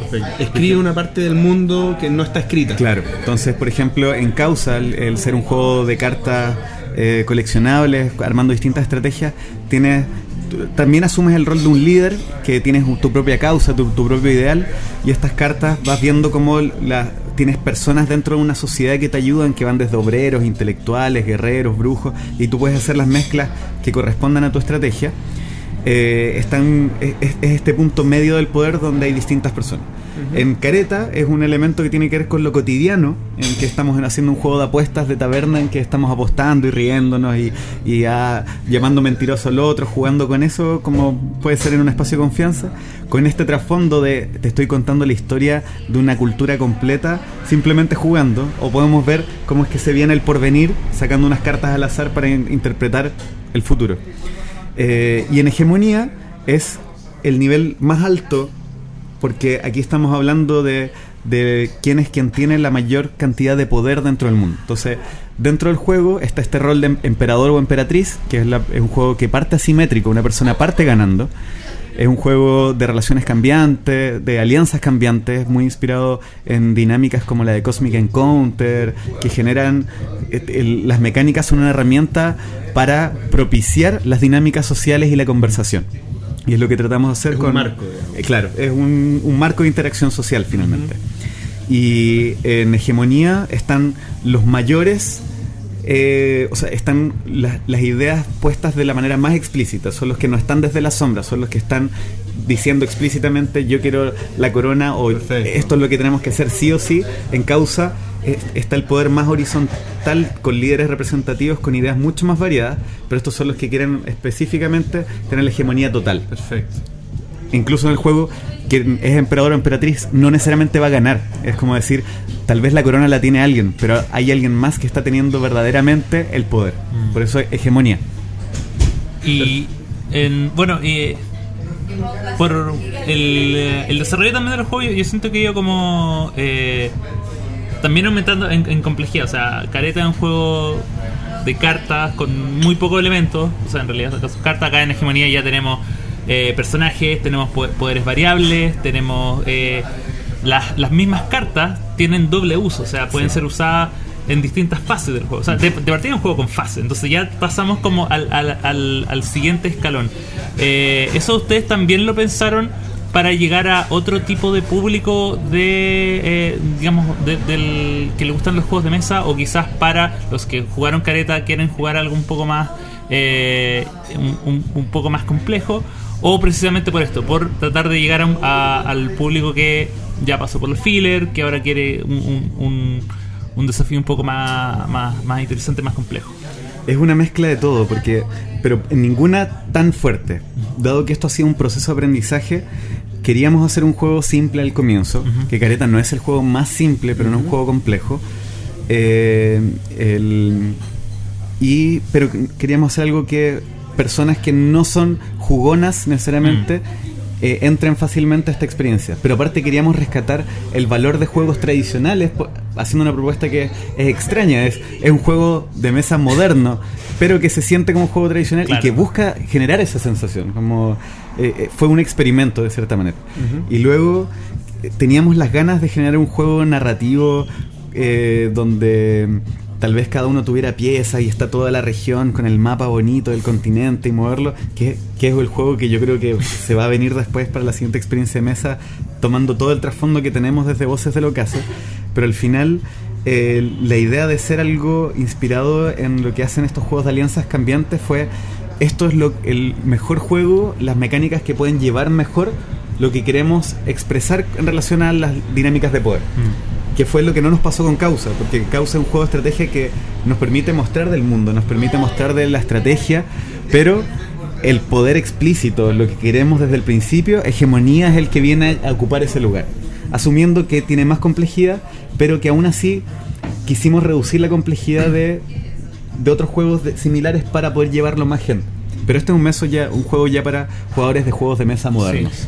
Oye, con respecto a, la- a este crossover de, plataformas, digamos, de la plataforma análoga que son los juegos de mesa y la, y lo- y lo- la más digital, digamos, eh, ¿han pensado en algunas, eh, han pensado que un poco lo- los compradores eh, de un mundo, del mundo digital y del mundo análogo, siendo distintos en esencia, algunos son los mismos, pero en esencia son públicos distintos. Eh, eh, posibilitar el cruce entre ellas como un poco lo que hizo eh, Mex vs Minions con LOL, por ejemplo, que un jugador de LOL es un jugador que por lo general no juega juegos de mesa y a través de Mex vs Minions sintieron el descubrimiento, eh, los hicieron protagonistas de un nuevo descubrimiento que es este mundo de los juegos de mesa y, y- y a muchos les pasó así, digamos. Eh, Este, ¿Pensaron en que este, esta línea narrativa conjunta posibilita ese salto también? Sí, el- al final es un ejercicio eh, transmedia que queremos lograr, que es tú para poder entender para poder entender la profundidad de narrativa o el alcance que puede tener voces del ocaso tienes que vivirlo a través de las experiencias distintas. Eh, Mm. te puedo hablar en todo esto lo que ustedes están escuchando de careta, pero cuando lo estás jugando estás sintiendo realmente estás viviendo, digamos. cómo se sienten los Ruma cuando están apostando con estas cartas que son sagradas porque cuentan de su religión, pero son las cartas con las cuales apuestan, porque ellos crean en el jugador, que es la gran entidad, entonces te- todo empieza a calzar. Cuando entiendes este poder por el, por el, la lucha por el poder total, estás en hegemonía. Pero cuando estás viendo quiénes son las piezas que se están moviendo para que estos grandes líderes estén moviendo, luchando por la corona, estás en causa, viendo que tienes el obrero de no sé dónde, tienes el sacerdote de tal región, y estas son las caras particulares que están en este punto medio. Así es como también estamos pensando en otros proyectos que exploran distintos elementos con dinámicas distintas también, que tiene que ver con nuestra exploración creativa eh, como equipo para ver todos los alcances y que, a los cuales podemos llegar como universo. Además, nos gustaría hacer otro tipo de cosas como, bueno, en animación, que estamos empezando a hacer unos elementos cortitos para poder apoyar esta narrativamente. Eh, no descartamos la posibilidad de un cómic o un cómic digital interactivo donde se puedan tomar pequeñas decisiones hasta Novelas. una novela visual. ¿no? Eh, me encantaría y el equipo me pide que escriba un libro, pero mi, mi competencia no tiene que ver con la escritura directamente. Yo soy muy bueno, Bueno, creando con gente, pero Tolkien no escribía también que digamos. Eh, Él armó un mundo nomás, pero narrativamente no era el mejor de todos. O sea, Sí. yo creo que Yo- algo se podrá hacer.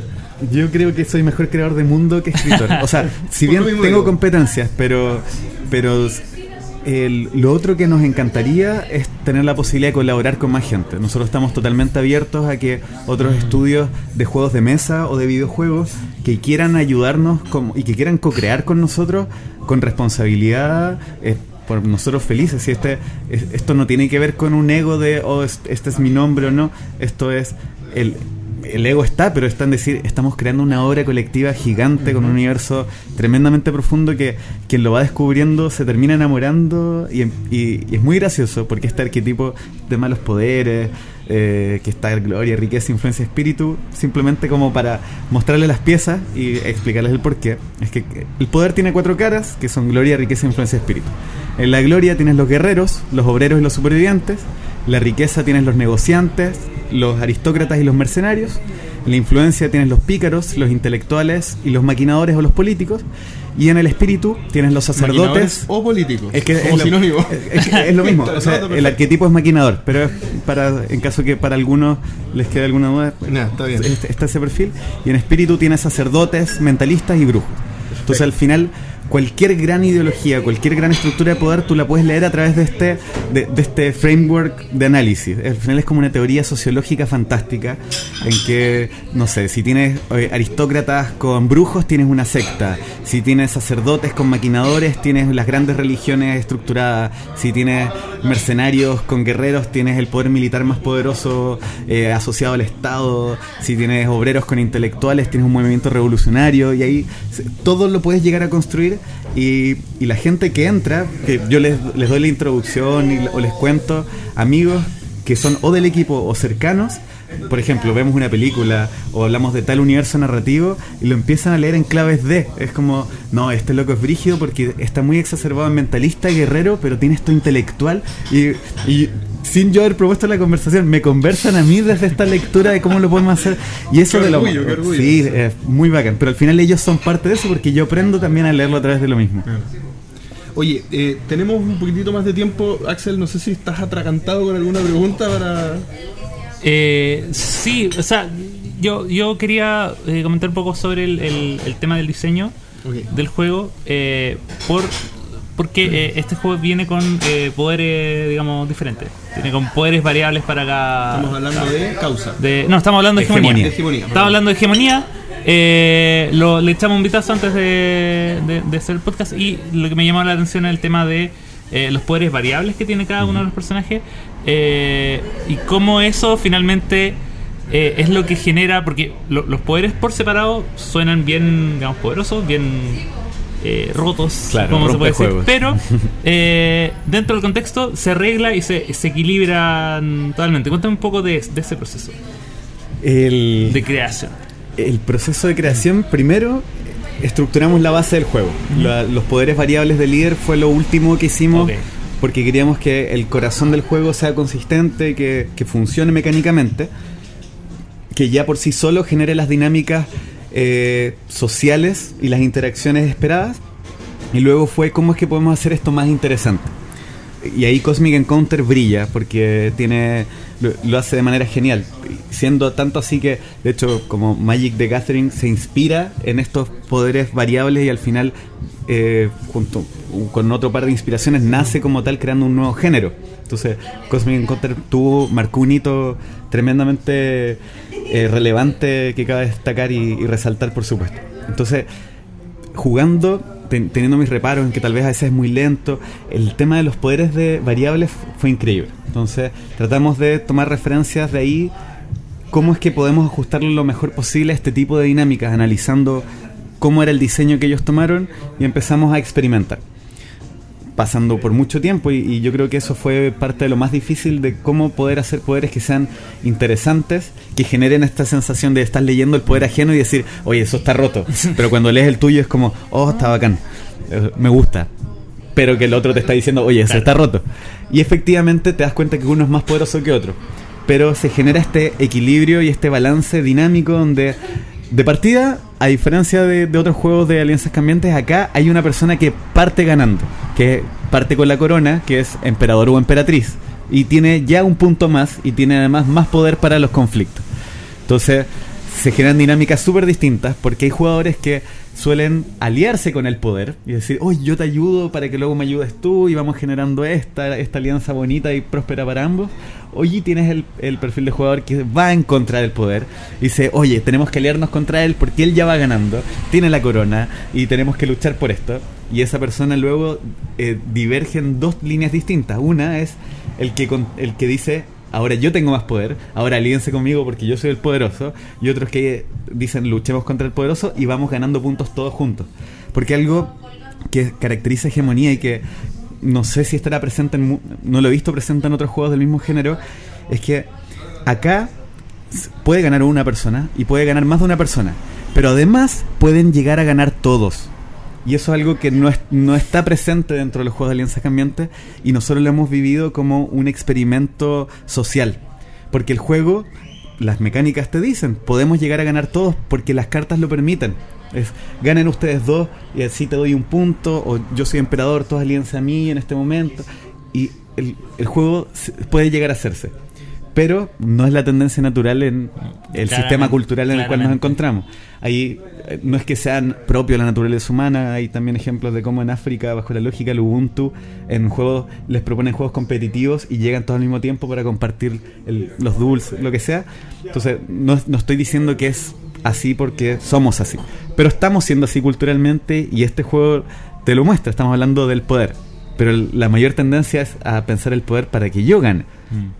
Entonces, eh, a mí eso de las cosas que más me gustan no está explícito creo que al final lo pusimos explícito para ver quién lo hace, porque incluso explicitándoselo a los jugadores no es la tendencia que toman. A mí me encanta ganar con gente, siento placer. Y hay gente que le carga ganar con gente, entonces... Prefieren perder. Sí, prefieren perder que ganar con gente. soy de eso. Sí, de verdad. No, sí. me gusta. El Cosmic no. a mí me gusta. Es más, cuando no estoy seguro que puedo, que, tengo, que puedo ganar solo, prefiero asegurarme de ir con alguien. Siempre. Ajá. Pero bueno, cosa de gusto. Oye, estamos terminando la entrevista que ha estado sin duda muy interesante, pero no quiero dejar fuera algunos comentarios del público. Eh, tratemos de hacer una ronda eh, de preguntas eh, para, responder, por ejemplo, a Felipe Silva que nos dice, ¿cómo se puede ganar en careta sin mentir? Siempre pierdo. ya lo hablamos, ¿no? Es, medio difícil. Hay gente que se siente muy orgullosa por ganar sin mentir. Es difícil. El juego lo permite más que otros juegos de blufeo. Pero sí, el Careta tiene distintas habilidades para poder jugarlo bien. Una tiene que ver con la memoria, porque cuando juegas de menos de 5, las cartas van quedando fuera, entonces puedes recordar. La otra es si tienes un rápido cálculo matemático, porque hay gente que no es muy, no es muy rápido y por lo tanto se equivoca y hasta cuenta mal las cartas la otra es si es que eres bueno mintiendo, pero si no te gusta mentir, tienes una cuarta habilidad que tiene que ver con descubrir quién sí está mintiendo, que es una habilidad distinta a saber mentir bien. Entonces están estas mm. cuatro líneas que puedes practicar.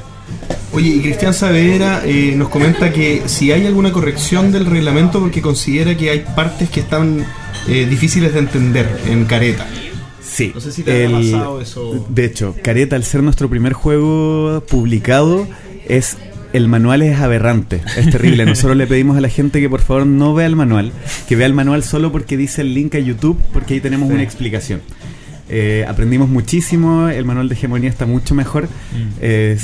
hacer manuales, nosotros eh, menospreciamos lo que significaba en un, en un principio y luego nos dimos cuenta que hay gente experta en esto y es muy difícil y es un tremendo desafío para alguien que conoce bien el juego. Entonces, no lean el manual de careta, vean el video en YouTube y además sí hicimos un cambio de regla en que antes las cartas debían tener el mismo fondo o el mismo color de personaje para poder apoyarse. Ahora, si comparten dos colores, da lo mismo el cruce, se pueden apoyar igual.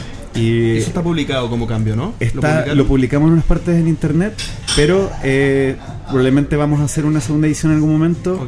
Eh, y pero la versión antigua hay gente que le gusta más porque es más difícil. Hmm. Entonces nosotros todos estos cambios incluso los, los, incluimos narrativamente. Entonces tenemos la versión tradicional, que son las que juegan los Rumas ya, que saben jugar en los puertos ya alejados, y tenemos la versión del continente, que es con esta versión facilitada para nuevos jugadores. Entonces también está justificada narrativamente. Ah.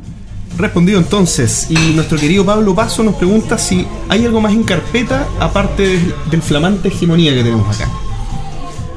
Eh, bueno, Hegemonía es el proyecto que tenemos aquí ya dentro del universo Voces del Ocaso. En carpeta tenemos Hexland Heroes, eh, que es un juego de puzzle estrategia digital que con el cual nos ganamos un premio también este año. Que todo esto. Careta, o sea, Hegemonía también tuvo un premio, en, fue seleccionado para el Indie Megawood en PAX East, lo cual es un pequeño laurel que pueden ver también en la cajita en la esquina inferior izquierda. Eh, Y Hexline Heroes, este juego también que es estética más casual, es otro universo muy kawaii, criaturas bonitas que se viene. Y tenemos dos juegos de mesa que me gustan mucho que también se vienen. Que uno es el Cuéntame, que es un juego de conocerse, es un juego muy básico, muy simple, pero tremendamente versátil. Y esperamos que nos vaya bien con unas postulaciones para poder desarrollarlo porque... Eh, queremos hacerlo muy bonito ese. Y hay otro que se llama Monstruos de la Escuela, que es un proyecto que nació de una manera muy particular en conjunto con unas instituciones preocupadas de eh, mejoramiento de clima escolar. Y nosotros tomamos ese desafío para hacer un juego eh, inspirado en juegos colaborativos y quedó ese está increíble en términos, porque es un juego que tú puedes jugar, tal vez no es el juego más original en términos de, de mecánicas para jugadores experimentados, pero es un juego donde lo van a pasar bien, pero es un juego donde tú lo puedes jugar como juego o lo puedes jugar como herramienta de conversación, en espacios de aula, lo puedes jugar en familia, como amigos, entonces ese en, términos de ambición creativa y aplicaciones, es súper interesante lo que se puede hacer y esos son los proyectos de los cuales puedo hablar en este momento y yo creo que me van a retar. Es primicia, eso te iba a preguntar, sí, Sí, de hecho es primera vez que lo digo en voz alta. muy bien. Oye, y, la última pregunta, bueno, me voy a saltar la de Camilo porque creo que lo, hablamos en el segmento del, del, Entreturno Responde, ahí Camilo lo tiene muy clarito. Eh, y vamos a cerrar con la de Álvaro Quiroga, que yo creo que es un buen broche de, de entrevista. Él nos pregunta, si es que puedes darle un consejo a algún eh, a alguien que está empezando en el desarrollo de juegos. Sí. El mayor consejo o un mayores consejos con los que también en mi rol docente de diseño de juegos suelo hacer es y es súper difícil, pero la clave es el diseño simple. Cuando estamos partiendo en este lindo y difícil arte del diseño de juegos, solemos pensar para nosotros y en, sobreentendiendo que la gente en verdad no tiene por qué saber todo lo que tú ya tienes en la cabeza.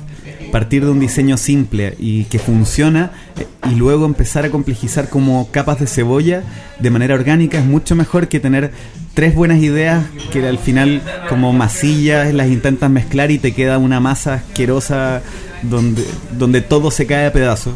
Entonces, partir por el diseño simple. Y lo otro, no te resistas a compartir tus ideas. Trabaja con gente eh, o amigos que te den un rato para conversar y si no tienes amigos que tengan el tiempo, busca otros creadores que también quieran hacerlo y juntarse, darse retroalimentación, hacer críticas genuinas, no, no buscar la palmadita en la espalda, decir sí, te está quedando súper bien, no te preocupes porque muchas veces tenemos una sola, un solo tiro y tenemos que tratar de hacerlo lo mejor posible, pero no busques la perfección, haz un buen juego, la perfección no existe y las obras se abandonan, no se terminan nunca. Así que aprender a lidiar con ese ego creativo es un trabajo duro, especialmente cuando estamos partiendo.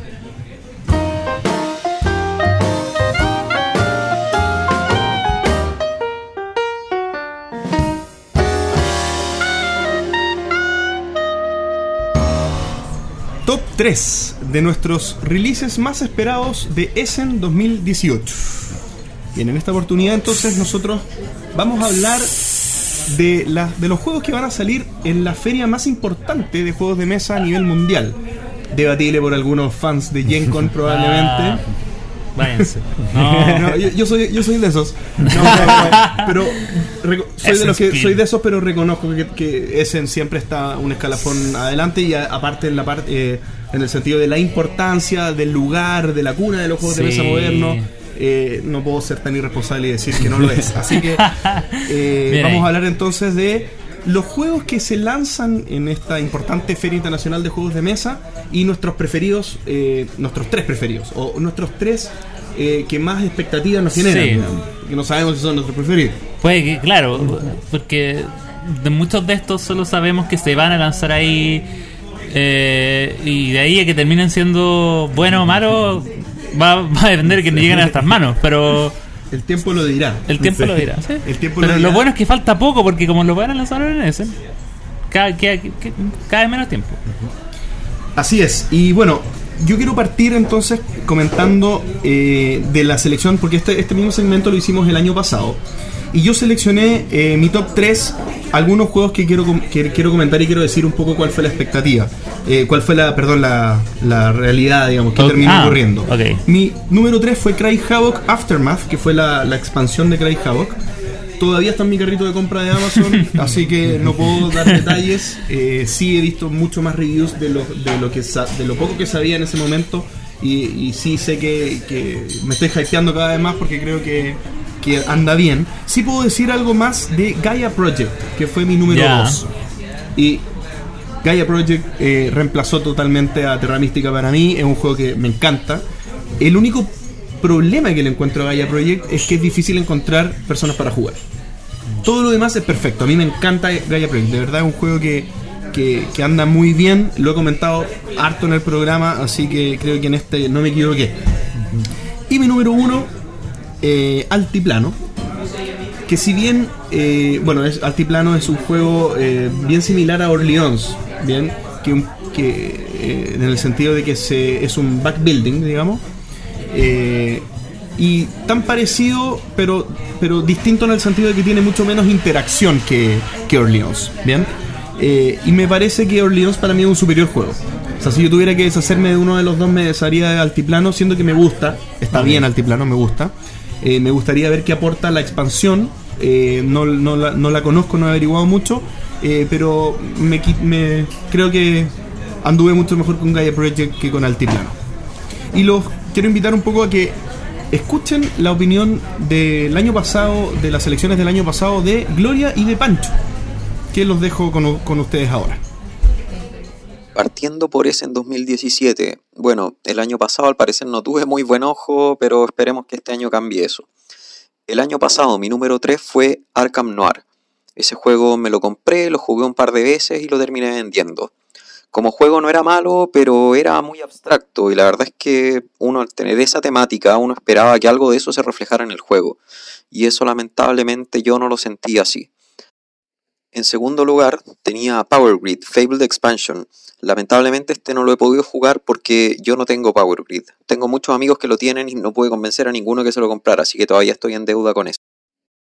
Mi número uno fue 60 Seconds to Save the World, que este sí que es un fallo crítico. O sea, me lo compré, lo tuve casi un año y nunca lo pude jugar porque el manual es inentendible. Y no porque se esté escrito de forma complicada, sino porque hay reglas que se contradicen. Por ejemplo, hay una para pasarle objetos a gente que está en la misma casilla que tú, pero todos empezamos en lugares distintos y no está la regla para moverse. O sea, eh, así de raro. Así que es una pena, de hecho es tan extraño que en internet, en la BGG, está lleno de dudas y hay muy pocas que están resueltas. En internet, si uno busca videos, no hay nadie jugando porque nadie sabe realmente cómo jugar. Así que una pena porque el juego estéticamente era muy bonito, el concepto era pero increíble. Así que bueno, esperemos que este año me vaya un poco mejor con las elecciones que hice para Essen. Eh, mi top 3 fue el 1, azul, que eh, tiene súper merecido el número 1. El número 2 fue Merlín. Pucha, Stefan Fell el año pasado me falló, este año espero que no.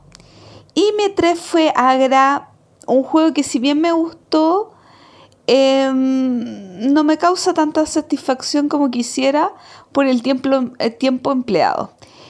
Así que es hermoso Agra, muy lindo. Jugué dos o tres partidas y el dueño del juego igual lo vendió. Así que la verdad es que en mi grupo y- no quedó ese juego. Bien, y entonces con lo de este año. eh, va a partir Axel. Partimos. Bueno, Con, con el top 3. ya, top 3 juegos de más esperados de Essen. Eh, el tercer lugar lo tengo en el tercer lugar porque es un juego que eh, ya sé mucho de él. Ya creo que hasta lo he jugado sin tenerlo. Porque es uno de esos juegos que sí se pueden jugar sin tenerlo. Eh, y que por fin va a salir ahora en Essen y realmente lo quiero. Es un juego de Cool Me or Not que se llama Railroad Inc. Que es un, un roll and ride de este género que este año me ha gustado bastante. eh, en donde tenemos que crear unas conexiones de líneas de tren y de carreteras a través de lanzamientos que, que salen en los dados. En cada turno se tiran dos dados y esos dos dados te van a dar dos rutas que sí o sí tienes que colocar en tu mapa. Eh, y tienes que conectarlos con salidas, tienes que tratar de hacer la ruta más larga o tratar de conectar diferentes eh, salidas. Y obviamente todos juegan con lo mismo. Es, es un- es un- es uno de estos juegos que, por lo mismo, mientras uno tenga la hojita, puede jugar. En realidad, ahora, la gracia de Railroad, Railroad Inc. es que viene con. Viene, viene ya con marcadores que se borran, eh, con esta- estas hojas como de plástico, por lo tanto no son papeles, no, no hay que botarlo, no hay que plastificarlo.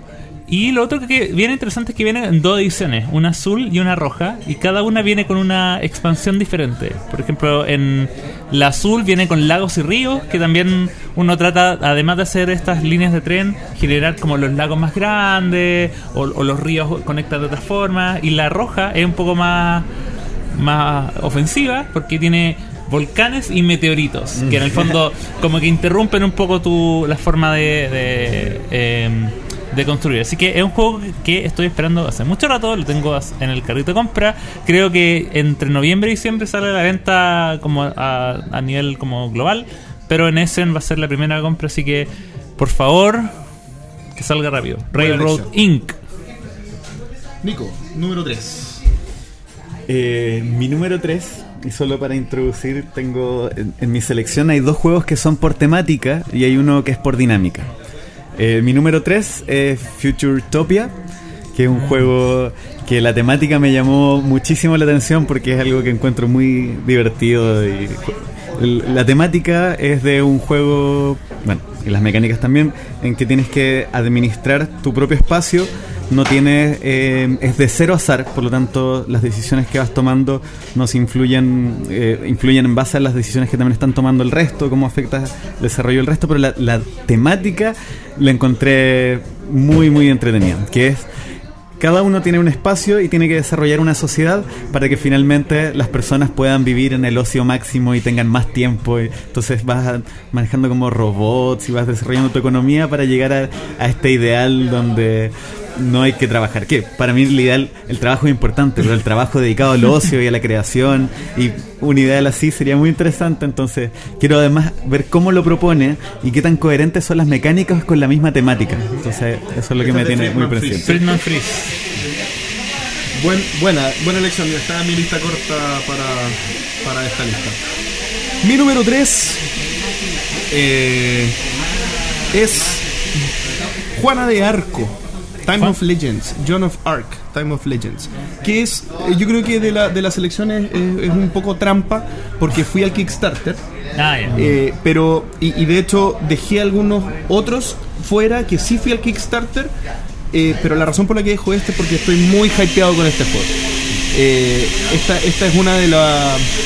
Esto es uno de, los juegos que, que yo habiendo entrado en el Kickstarter, eh, a través de las semanas y meses, sigo viendo videos, sigo viendo reviews, sigo interiorizándome un poco en, las mecánicas, en las opiniones de, de líderes de opinión de juegos de mesa que, que yo considero va- valiosas. Así que de verdad mi nivel de hype es muy, muy alto. Esto es un juego en el que eh, se simula eh, la época de Juana de Arco, pero mezclado con fantasía.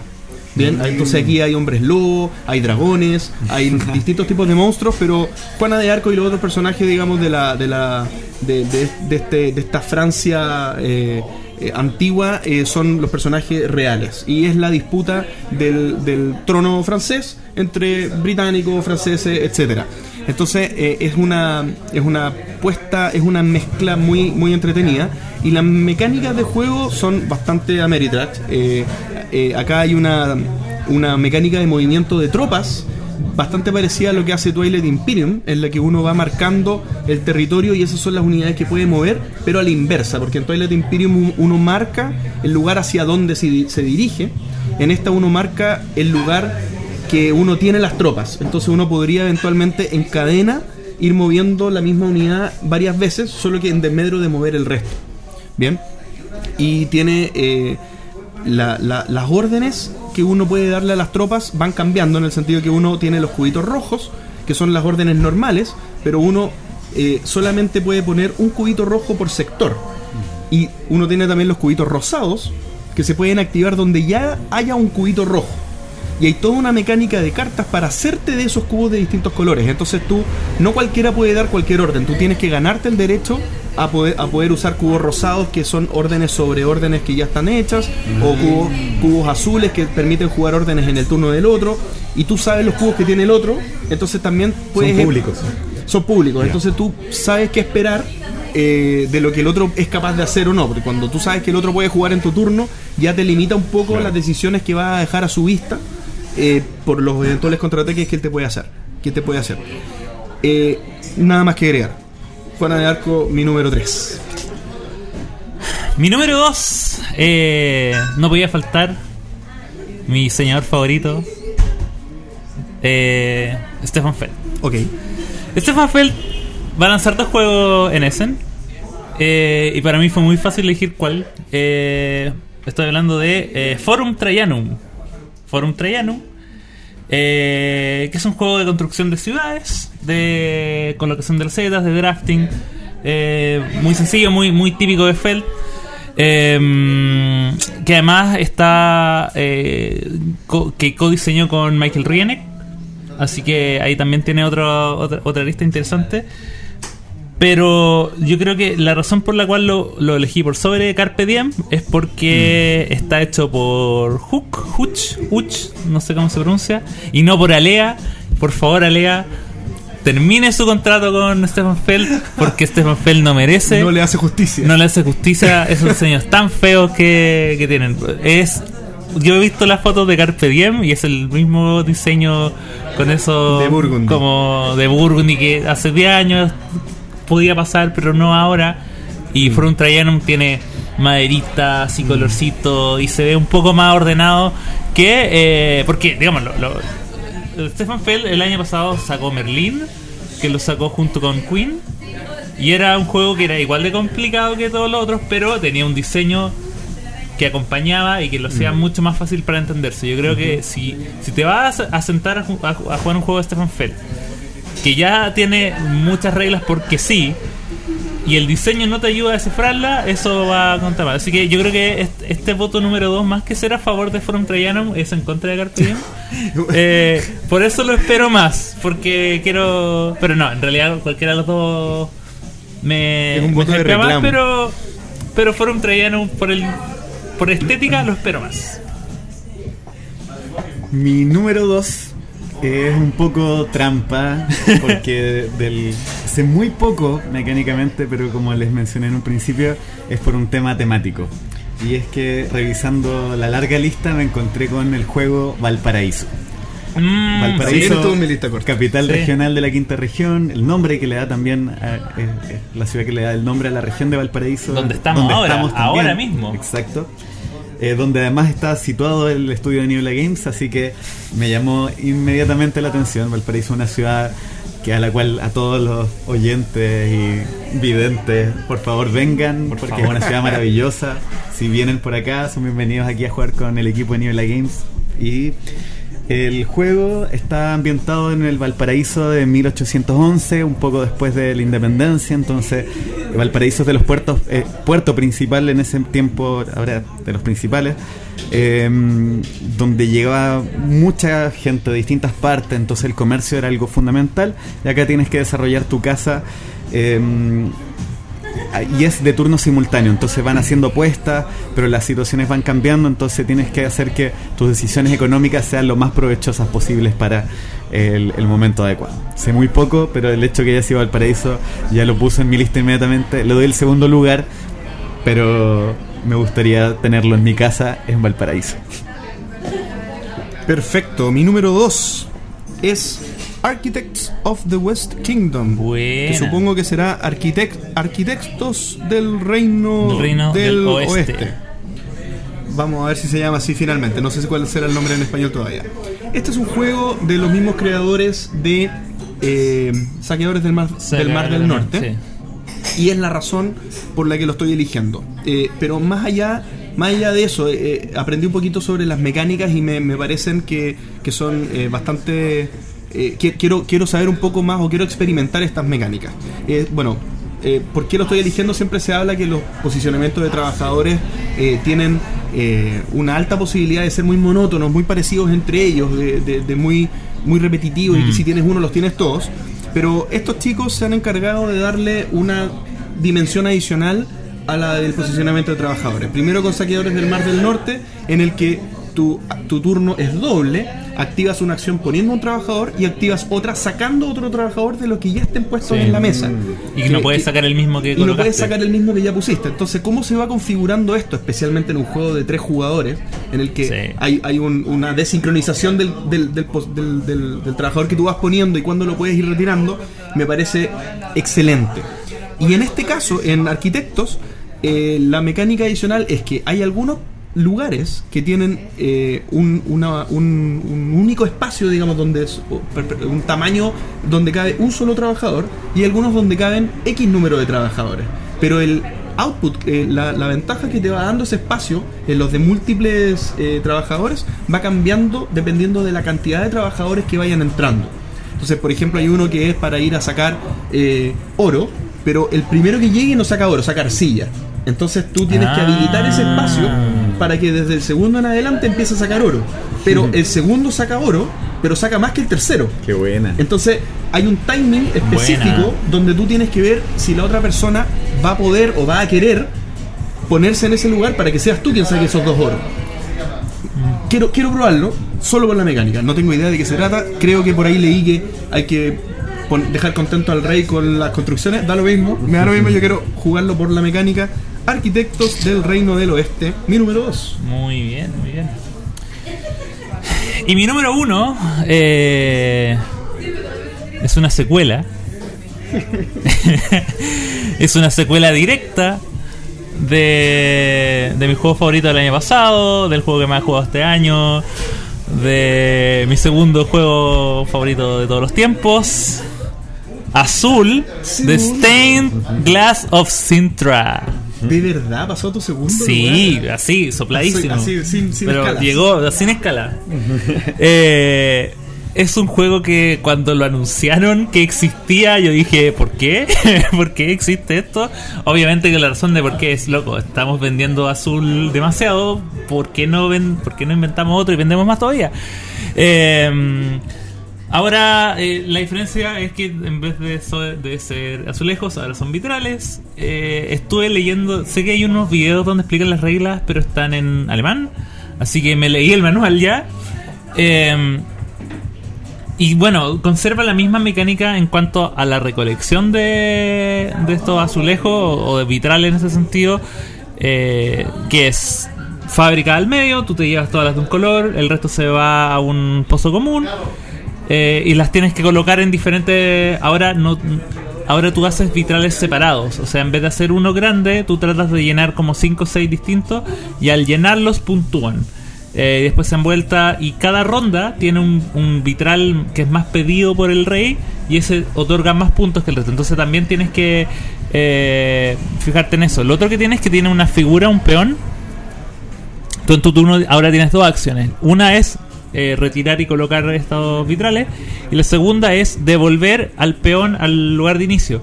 Porque el peón solo puede colocar eh, figuras que estén a su derecha. Entonces, si avanza mucho y después aparece algo, tienes que retrocederlo. Y es común para todos. ¿O solo No, es solo para ti. Ah. También es solo para ti. Entonces tienes que ir eh, como avanzando y retrocediendo. Eh, eso se ve, claro, se ve un poco más complejo que, que azul. Resuelve varios de los problemas eh, menores, por ejemplo, que ahora el track de puntaje es público, entonces eh, para que no hayan esos eh, ma- malos cálculos. Se ve interesante, ve azul, viene con su torre de, de- fichas. Así que nada, esperarlo y la comparación obviamente va a ser si... eh, igual es, es casi como...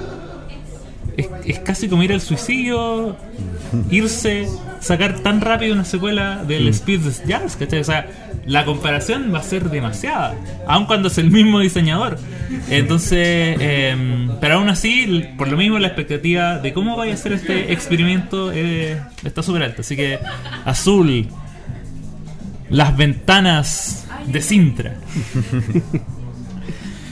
Mi número uno Eh, es una elección bastante particular porque no es un género que me llame particularmente la atención, pero es eh, la dinámica que proponen la que me dejó tremendamente expectante y apenas tenga algunos comentarios un poco más acabados lo voy a considerar seriamente para hacer variar también mi ludoteca.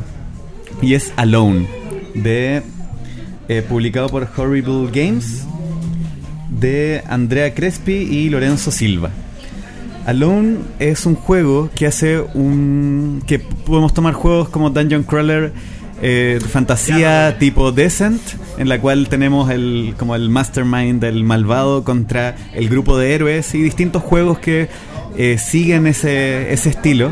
Y Alone lo que hace es dar vuelta todo esto, haciendo que es un héroe contra uno a tres enemigos malignos que están constantemente haciéndole la vida imposible. En el juego, eh, el jugador, el héroe, solamente va a estar viendo el espacio de mapa en el cual se encuentra, mientras que los malosos malvados están viendo el mapa completo y ellos les están diciendo cómo es que continúa y van tomando acciones para dificultarle la travesía a este héroe en un ambiente de ciencia ficción y survival horror. Entonces encontré genial esta, esta experiencia, además volviendo al tema de los juegos de rol, donde solemos tener al narrador con distintos héroes y jugadores. Aquí tenemos hasta tres eh, encargados de hacerle vida imposible a un solo jugador que está ante el misterio de estos calabozos. Así que Alone, a pesar de ser un género de juego del cual no frecuento nada, me llamó tremendamente la atención y aplaudo la innovación mecánica y dinámica. Y mi número uno, yo acá estoy en una especie de problema, porque antiguamente había puesto a Teotihuacán, eh, pero Teotihuacán está ya a la venta, ¿bien? Oh. Y de hecho lo tengo encargado, viene en camino, ¿ya? Entonces a último minuto decidí sacarlo y poner eh, un juego que creo que va a ser similar, al menos en, el- en las sensaciones, que es Newton. Bien, eh, de Simone Luciani. Y Simone Luciani es eh, en estos momentos, este, si tuviera que hacer un top 3 de mis diseñadores favoritos, yo creo que estaría entrando en el top 3. Eh, porque creo que su participación en juegos como Marco Polo, como Lorenzo el Magnífico, que lo encuentro tremendo, eh, son, eh, eh, fu- son fuera de serie. Bien, y le, Teotihuacán era, era por esa misma razón que yo lo estaba escogiendo. Eh, y Newton eh, creo que por como se ve y lamentablemente no pude averiguar mucho más siendo que es un juego que ya se lanzó en GenCon y que ahora va a ser su lanzamiento en, en, en- ¿cómo se llama? En, En Essen. en Essen. Eh, ya está la información disponible. Creo que creo que va a cumplir las expectativas. Así que más, más que todo por la, los antecedentes del diseñador, que, que para mí es de otra galaxia, me encanta Simone Luciani, es que elijo a Newton como mi número uno. Eh, no sé qué dejaron fuera ustedes. ¿Qué, qué, qué cosas ah, de- les costó? Y yo tengo una lista corta acá de al menos unos tres juegos que, que, que me, cor- me costó dejar fuera. Dejé fuera Carpe Diem, por ejemplo. Muy bien. Ya también lo Eh, dejo fuera. Dejé fuera a Dice Settlers. Eh, Dice Settlers. Ya. Sé que está cortada la foto acá. Dice Settlers, que no sé si lo, lo conocen, que es este juego en el que uno va eh, plantando dados, digamos, y estos se van Sí, reproduciendo y sí, todo. sí, sí, lo, lo había visto. Eh, Waylands. ¿Waylands? Es que se me corta la foto. La, la de, el de. El juego de. Ah, ¿cómo se llama el de Brass? El diseñador de Brass. se me fue. Eh, bueno. Y eh, otro juego que es de. de. de Friedman Freeze. De su mecánica. ¿De la Flash Forward? de- no, de mecánica de Fable. Ah, Facebook, ya. Algo de Sand. Finer Sand. Que era que me- este fue el que más me costó dejar fuera. Que era un juego en el que eh, uno, con una mecánica de Facebook como fruta fabulosa, eh, va robando cartas y las va dejando en un tablón. Que, que entre ellas se van eh, haciendo sinergia. Dependiendo de dónde las vas jugando, el tipo de carta, te hacen robar más cartas o activar otras cartas o. eh, ¿Cómo se llama? Ganar puntos, etcétera. Entonces es como un engine building con Facebook que creo que porque el, el fruta fabulosa es solamente ganar la carta y aún así es muy entretenido entonces eh, me pareció muy muy bueno pero se juega en simultáneo Es como, en- es como en tiempo Mm. real. Entonces me, me- Por ahí creo que tal vez no me guste tanto, pero, pero al menos todo lo demás se ve espectacular. Yo hay uno que dejé fuera eh, y que opté por eh, Railroad King, que es Welcome to. Welcome to Your Per- Perfect Home, que también es un roll and ride donde uno tiene que hacer su vecindario. Eh, y que también pinta bastante que hecho técnicamente no es un roll and ride porque uno no, porque no tiene dados pero sí vas dando vuelta cartas que te dicen cuál es el número que tienes que escribir en esa ronda y tú tienes que armar el vecindario obviamente en orden ascendente si pones un 14 no puedes poner ninguna casa eh, menor a 14 después de esa entonces ahí tienes que armarla pero aparte de eso obviamente vienen con eh, vienen con el número y una acción. Puede ser, no sé, 14 piscinas. Entonces tienes que poner. Significa que en esa carta pondría una piscina y depende de cada. No sé, las piscinas te van a dar punto al final. Suena muy bien. Es, Suena entretenido. es muy entretenido y es muy bonito. Es una de las razones por las cuales eh, me gusta y está como a la par con Railroad Link es que son temáticos. Son ya por fin le están dando la vuelta temática a los Roll and Ride que hasta ahora para mí funciona muy bien, pero es pura lógica. Números. Solo lógica, anotar números cuadraditos. Ahora ya tenemos un juego que es el, que, el que- el con el que me quedé, que es hacer una línea de tren. El otro es armar un vecindario. Tiene un. Cuando tú terminas el juego, te quedas con algo. Algo pasó. Eso. Bien, eh, vamos entonces con la opinión de este Essen de Pancho y de Gloria. La verdad es que no me he preocupado mucho este año de hacer mi lista.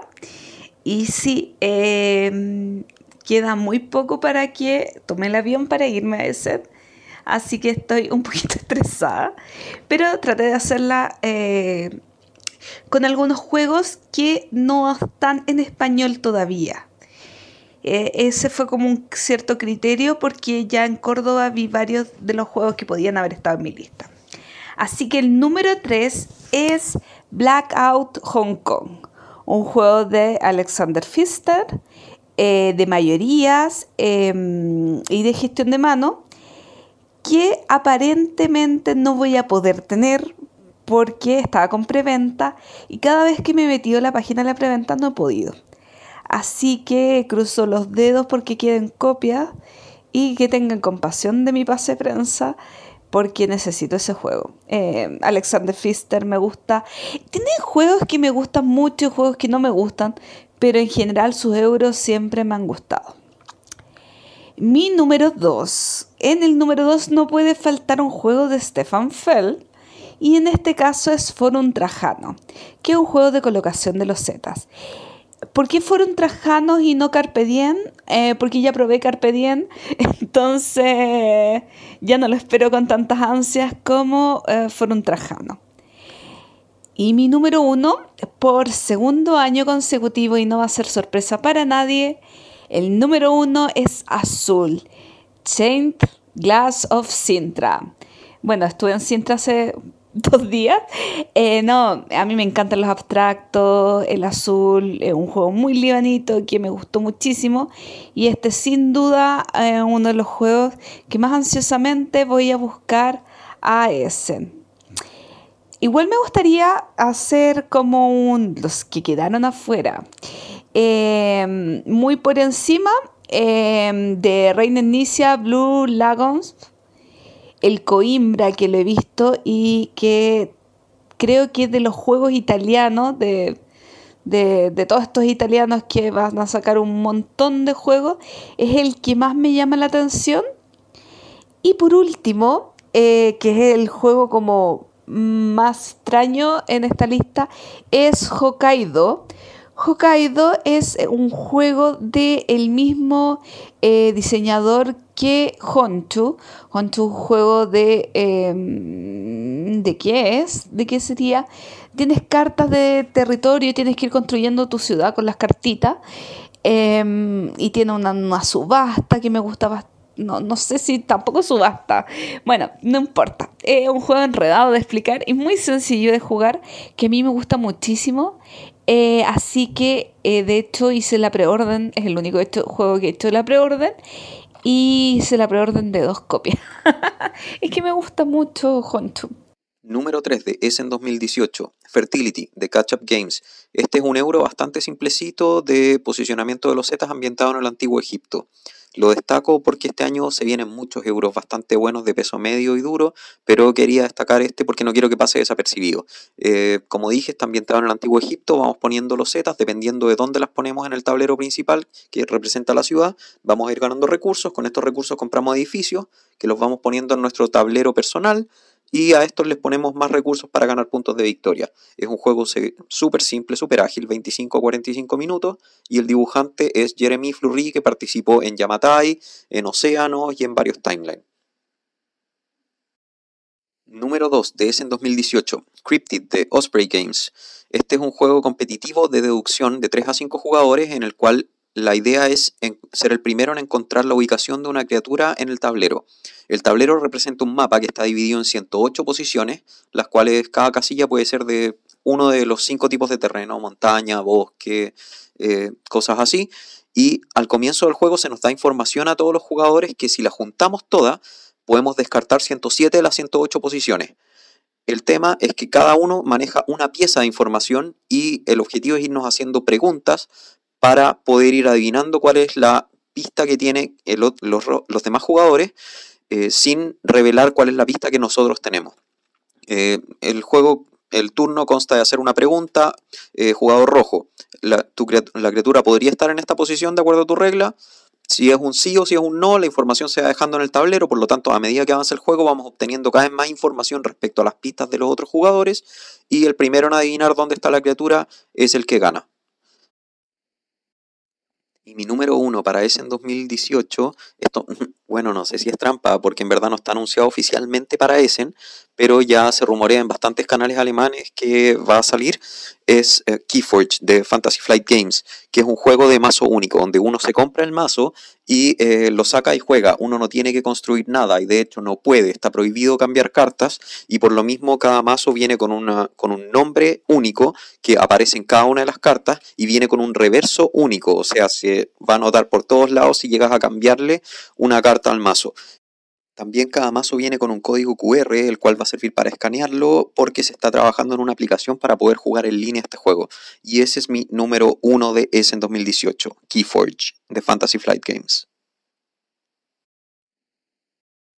Como extra mi top quería hablar de tres juegos. El primero es Planeta o Planet.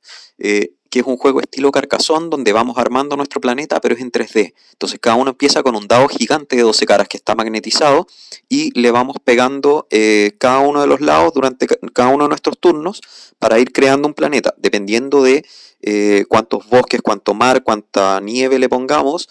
Eh, van a ir viniendo distintos animales, distintas razas a poblar nuestro planeta y eso nos va a ir dando puntos. revísenlo, se ve súper interesante Planet.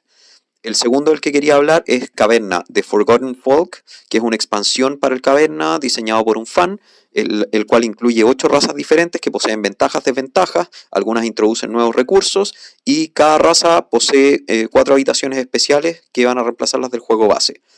Y por último, el tercer juego del que quería hablar es Gloomhaven, Forgotten Cities, que es una campaña que viene después del el Gloomhaven normal, incluye 20 escenarios nuevos, eh, una raza, una clase nueva, 7 monstruos, 3 eh, nuevos jefes y 14 ítems.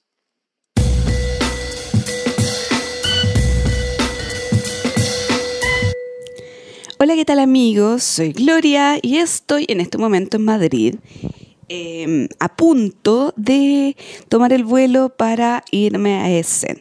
Y quería aprovechar este momento para contarles que ha sido de este tour lúdico con esta pequeña sección donde iré contando las gloria aventuras en el tour lúdico 2018.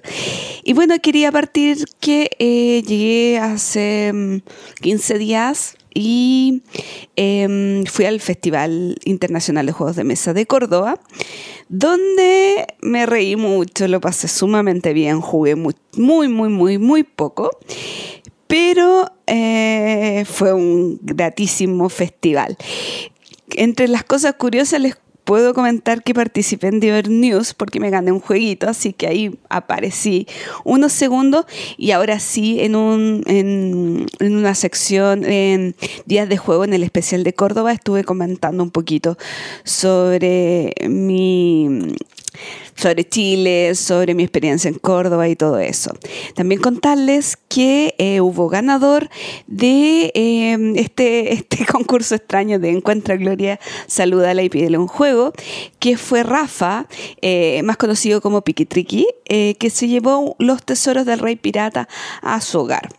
Rafa, una gran persona, me divertí muchísimo, eh, nos reímos mucho, jugamos jueguitos light y fue muy divertido. Y bueno, este concurso va a continuar en Málaga, el Board Game Convention, perdón. Así que eh, si alguien se acerca a mí y me dice, ¿tienes un juego para mí?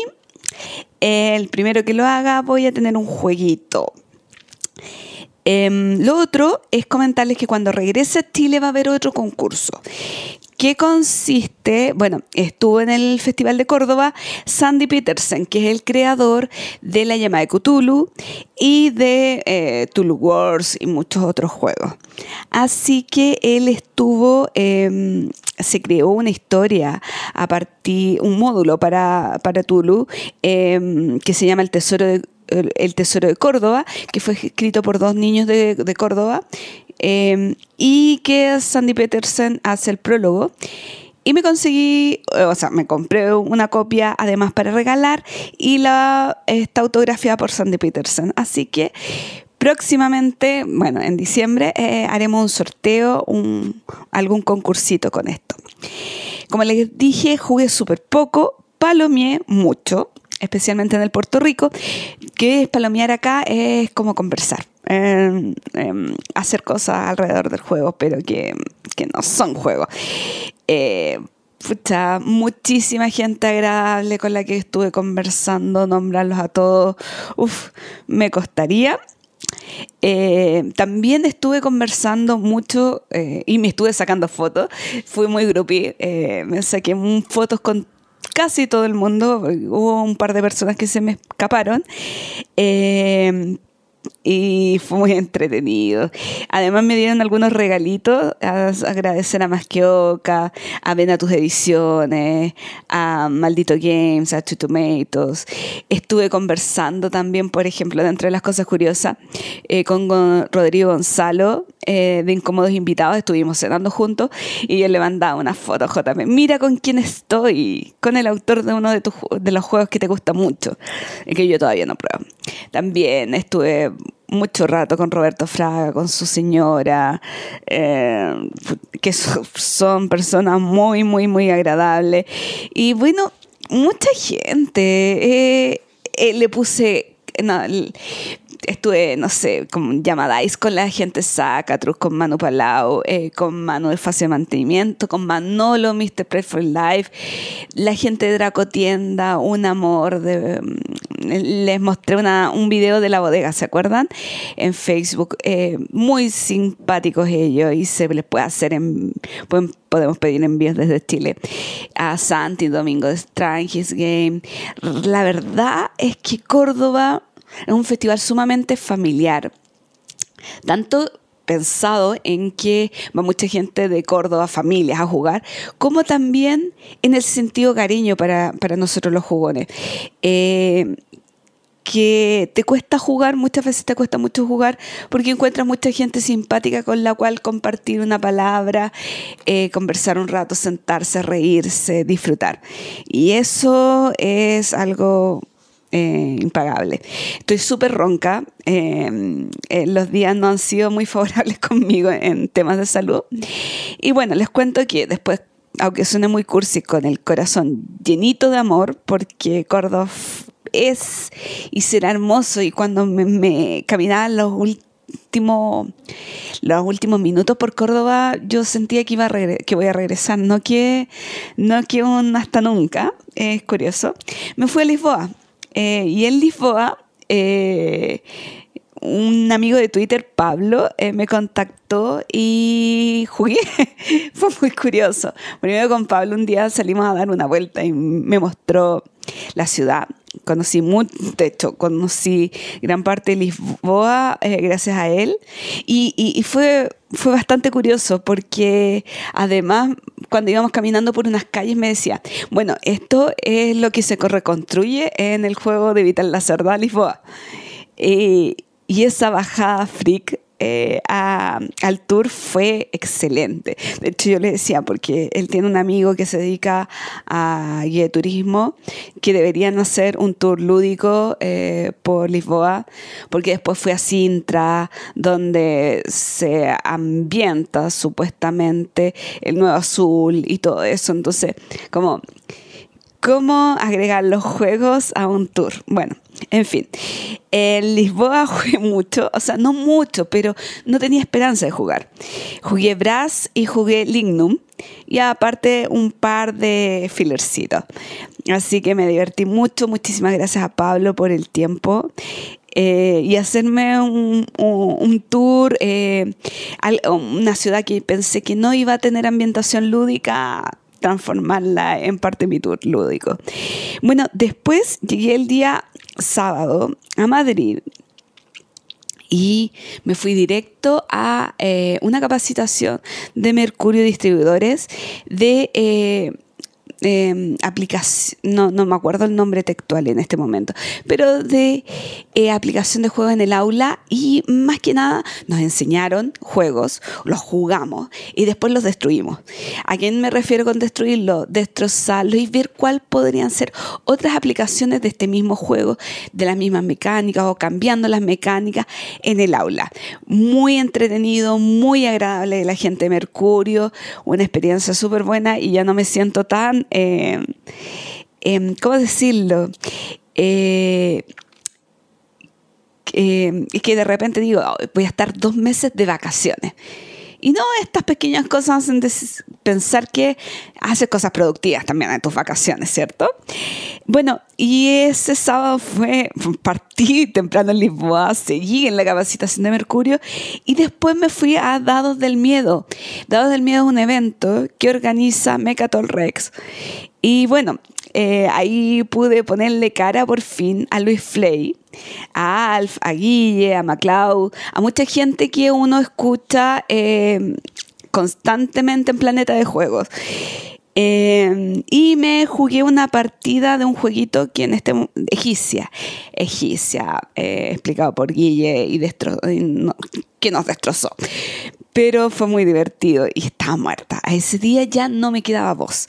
Al día siguiente volví a Mecatol a jugar un Coimbra con Alf y con Javi Legacy, del Rincón Legacy, que yo como siempre participo en el chat de ellos, tenía muchas ganas de conocerlo. Y ayer, ayer lunes, eh, fui, me faltaba conocer a Alberto, así que con Alberto y Alf jugué un Coimbra. Eh, perdón, Ah, el, el, el domingo jugué un Coimbra. ¿Lo dije o no lo dije? Ya no me acuerdo. Eh, ayer jugué un Kanban, que tampoco había jugado, así que estoy muy contenta. Coimbra me gustó muchísimo. De hecho, a mí no me gustan mucho los italianos, eh, como este grupo de italianos que se mezcla para hacer distintos juegos, eh, pero Coimbra creo que es de los juegos de ellos que más me ha gustado. bueno, y eso, eso es como probablemente me quedaron muchas cosas pendientes, pero esos son como los primeros pasos de mi tour lúdico, mis primeros 15 días. Se vienen otros 15 días intensos, les cuento un poquito. Hoy me voy a Essen, mañana es eh, todo lo que es prensa, conferencias y todo eso. No creo que entienda mucho, pero voy a ir y voy a tratar de grabar un video para subirlo. El problema que me di cuenta en Córdoba es que se cae mucho cuando hay tanta gente. Es imposible grabar un en vivo. Pero ya que mañana solamente prensa, espero poder eh, grabar algo. Eh, y em, bueno, jueves, viernes, sábado y domingo es la Spiel. Eh, por lo que comenzaba conversaba con Pancho, él llega el jueves en la noche, así que probablemente desde el viernes ya esté en la feria. Después de, em, después de ese, regreso a Madrid tres días y me voy, eh, si todo resulta bien, a Gesta en Valencia. Después de Gesta en Valencia me voy a Game Convention en Málaga y ahí a descansar un rato hasta eh, DAO Barcelona, que ya es como el 20 de noviembre. Pero de todas maneras les estaremos comentando por redes sociales y, y todas esas cositas. Em, me ha complicado mucho subir fotos, subir videos y todo eso. He tenido días agotadores, muy agotadores, especialmente por el tema de los traslados, pero espero eh, poderme poner al día pronto. Y eso amigos, eh, que estén súper bien, muchas gracias por escucharnos, aunque me escuche muy mal. Y bueno, ahí nos vemos. Chao.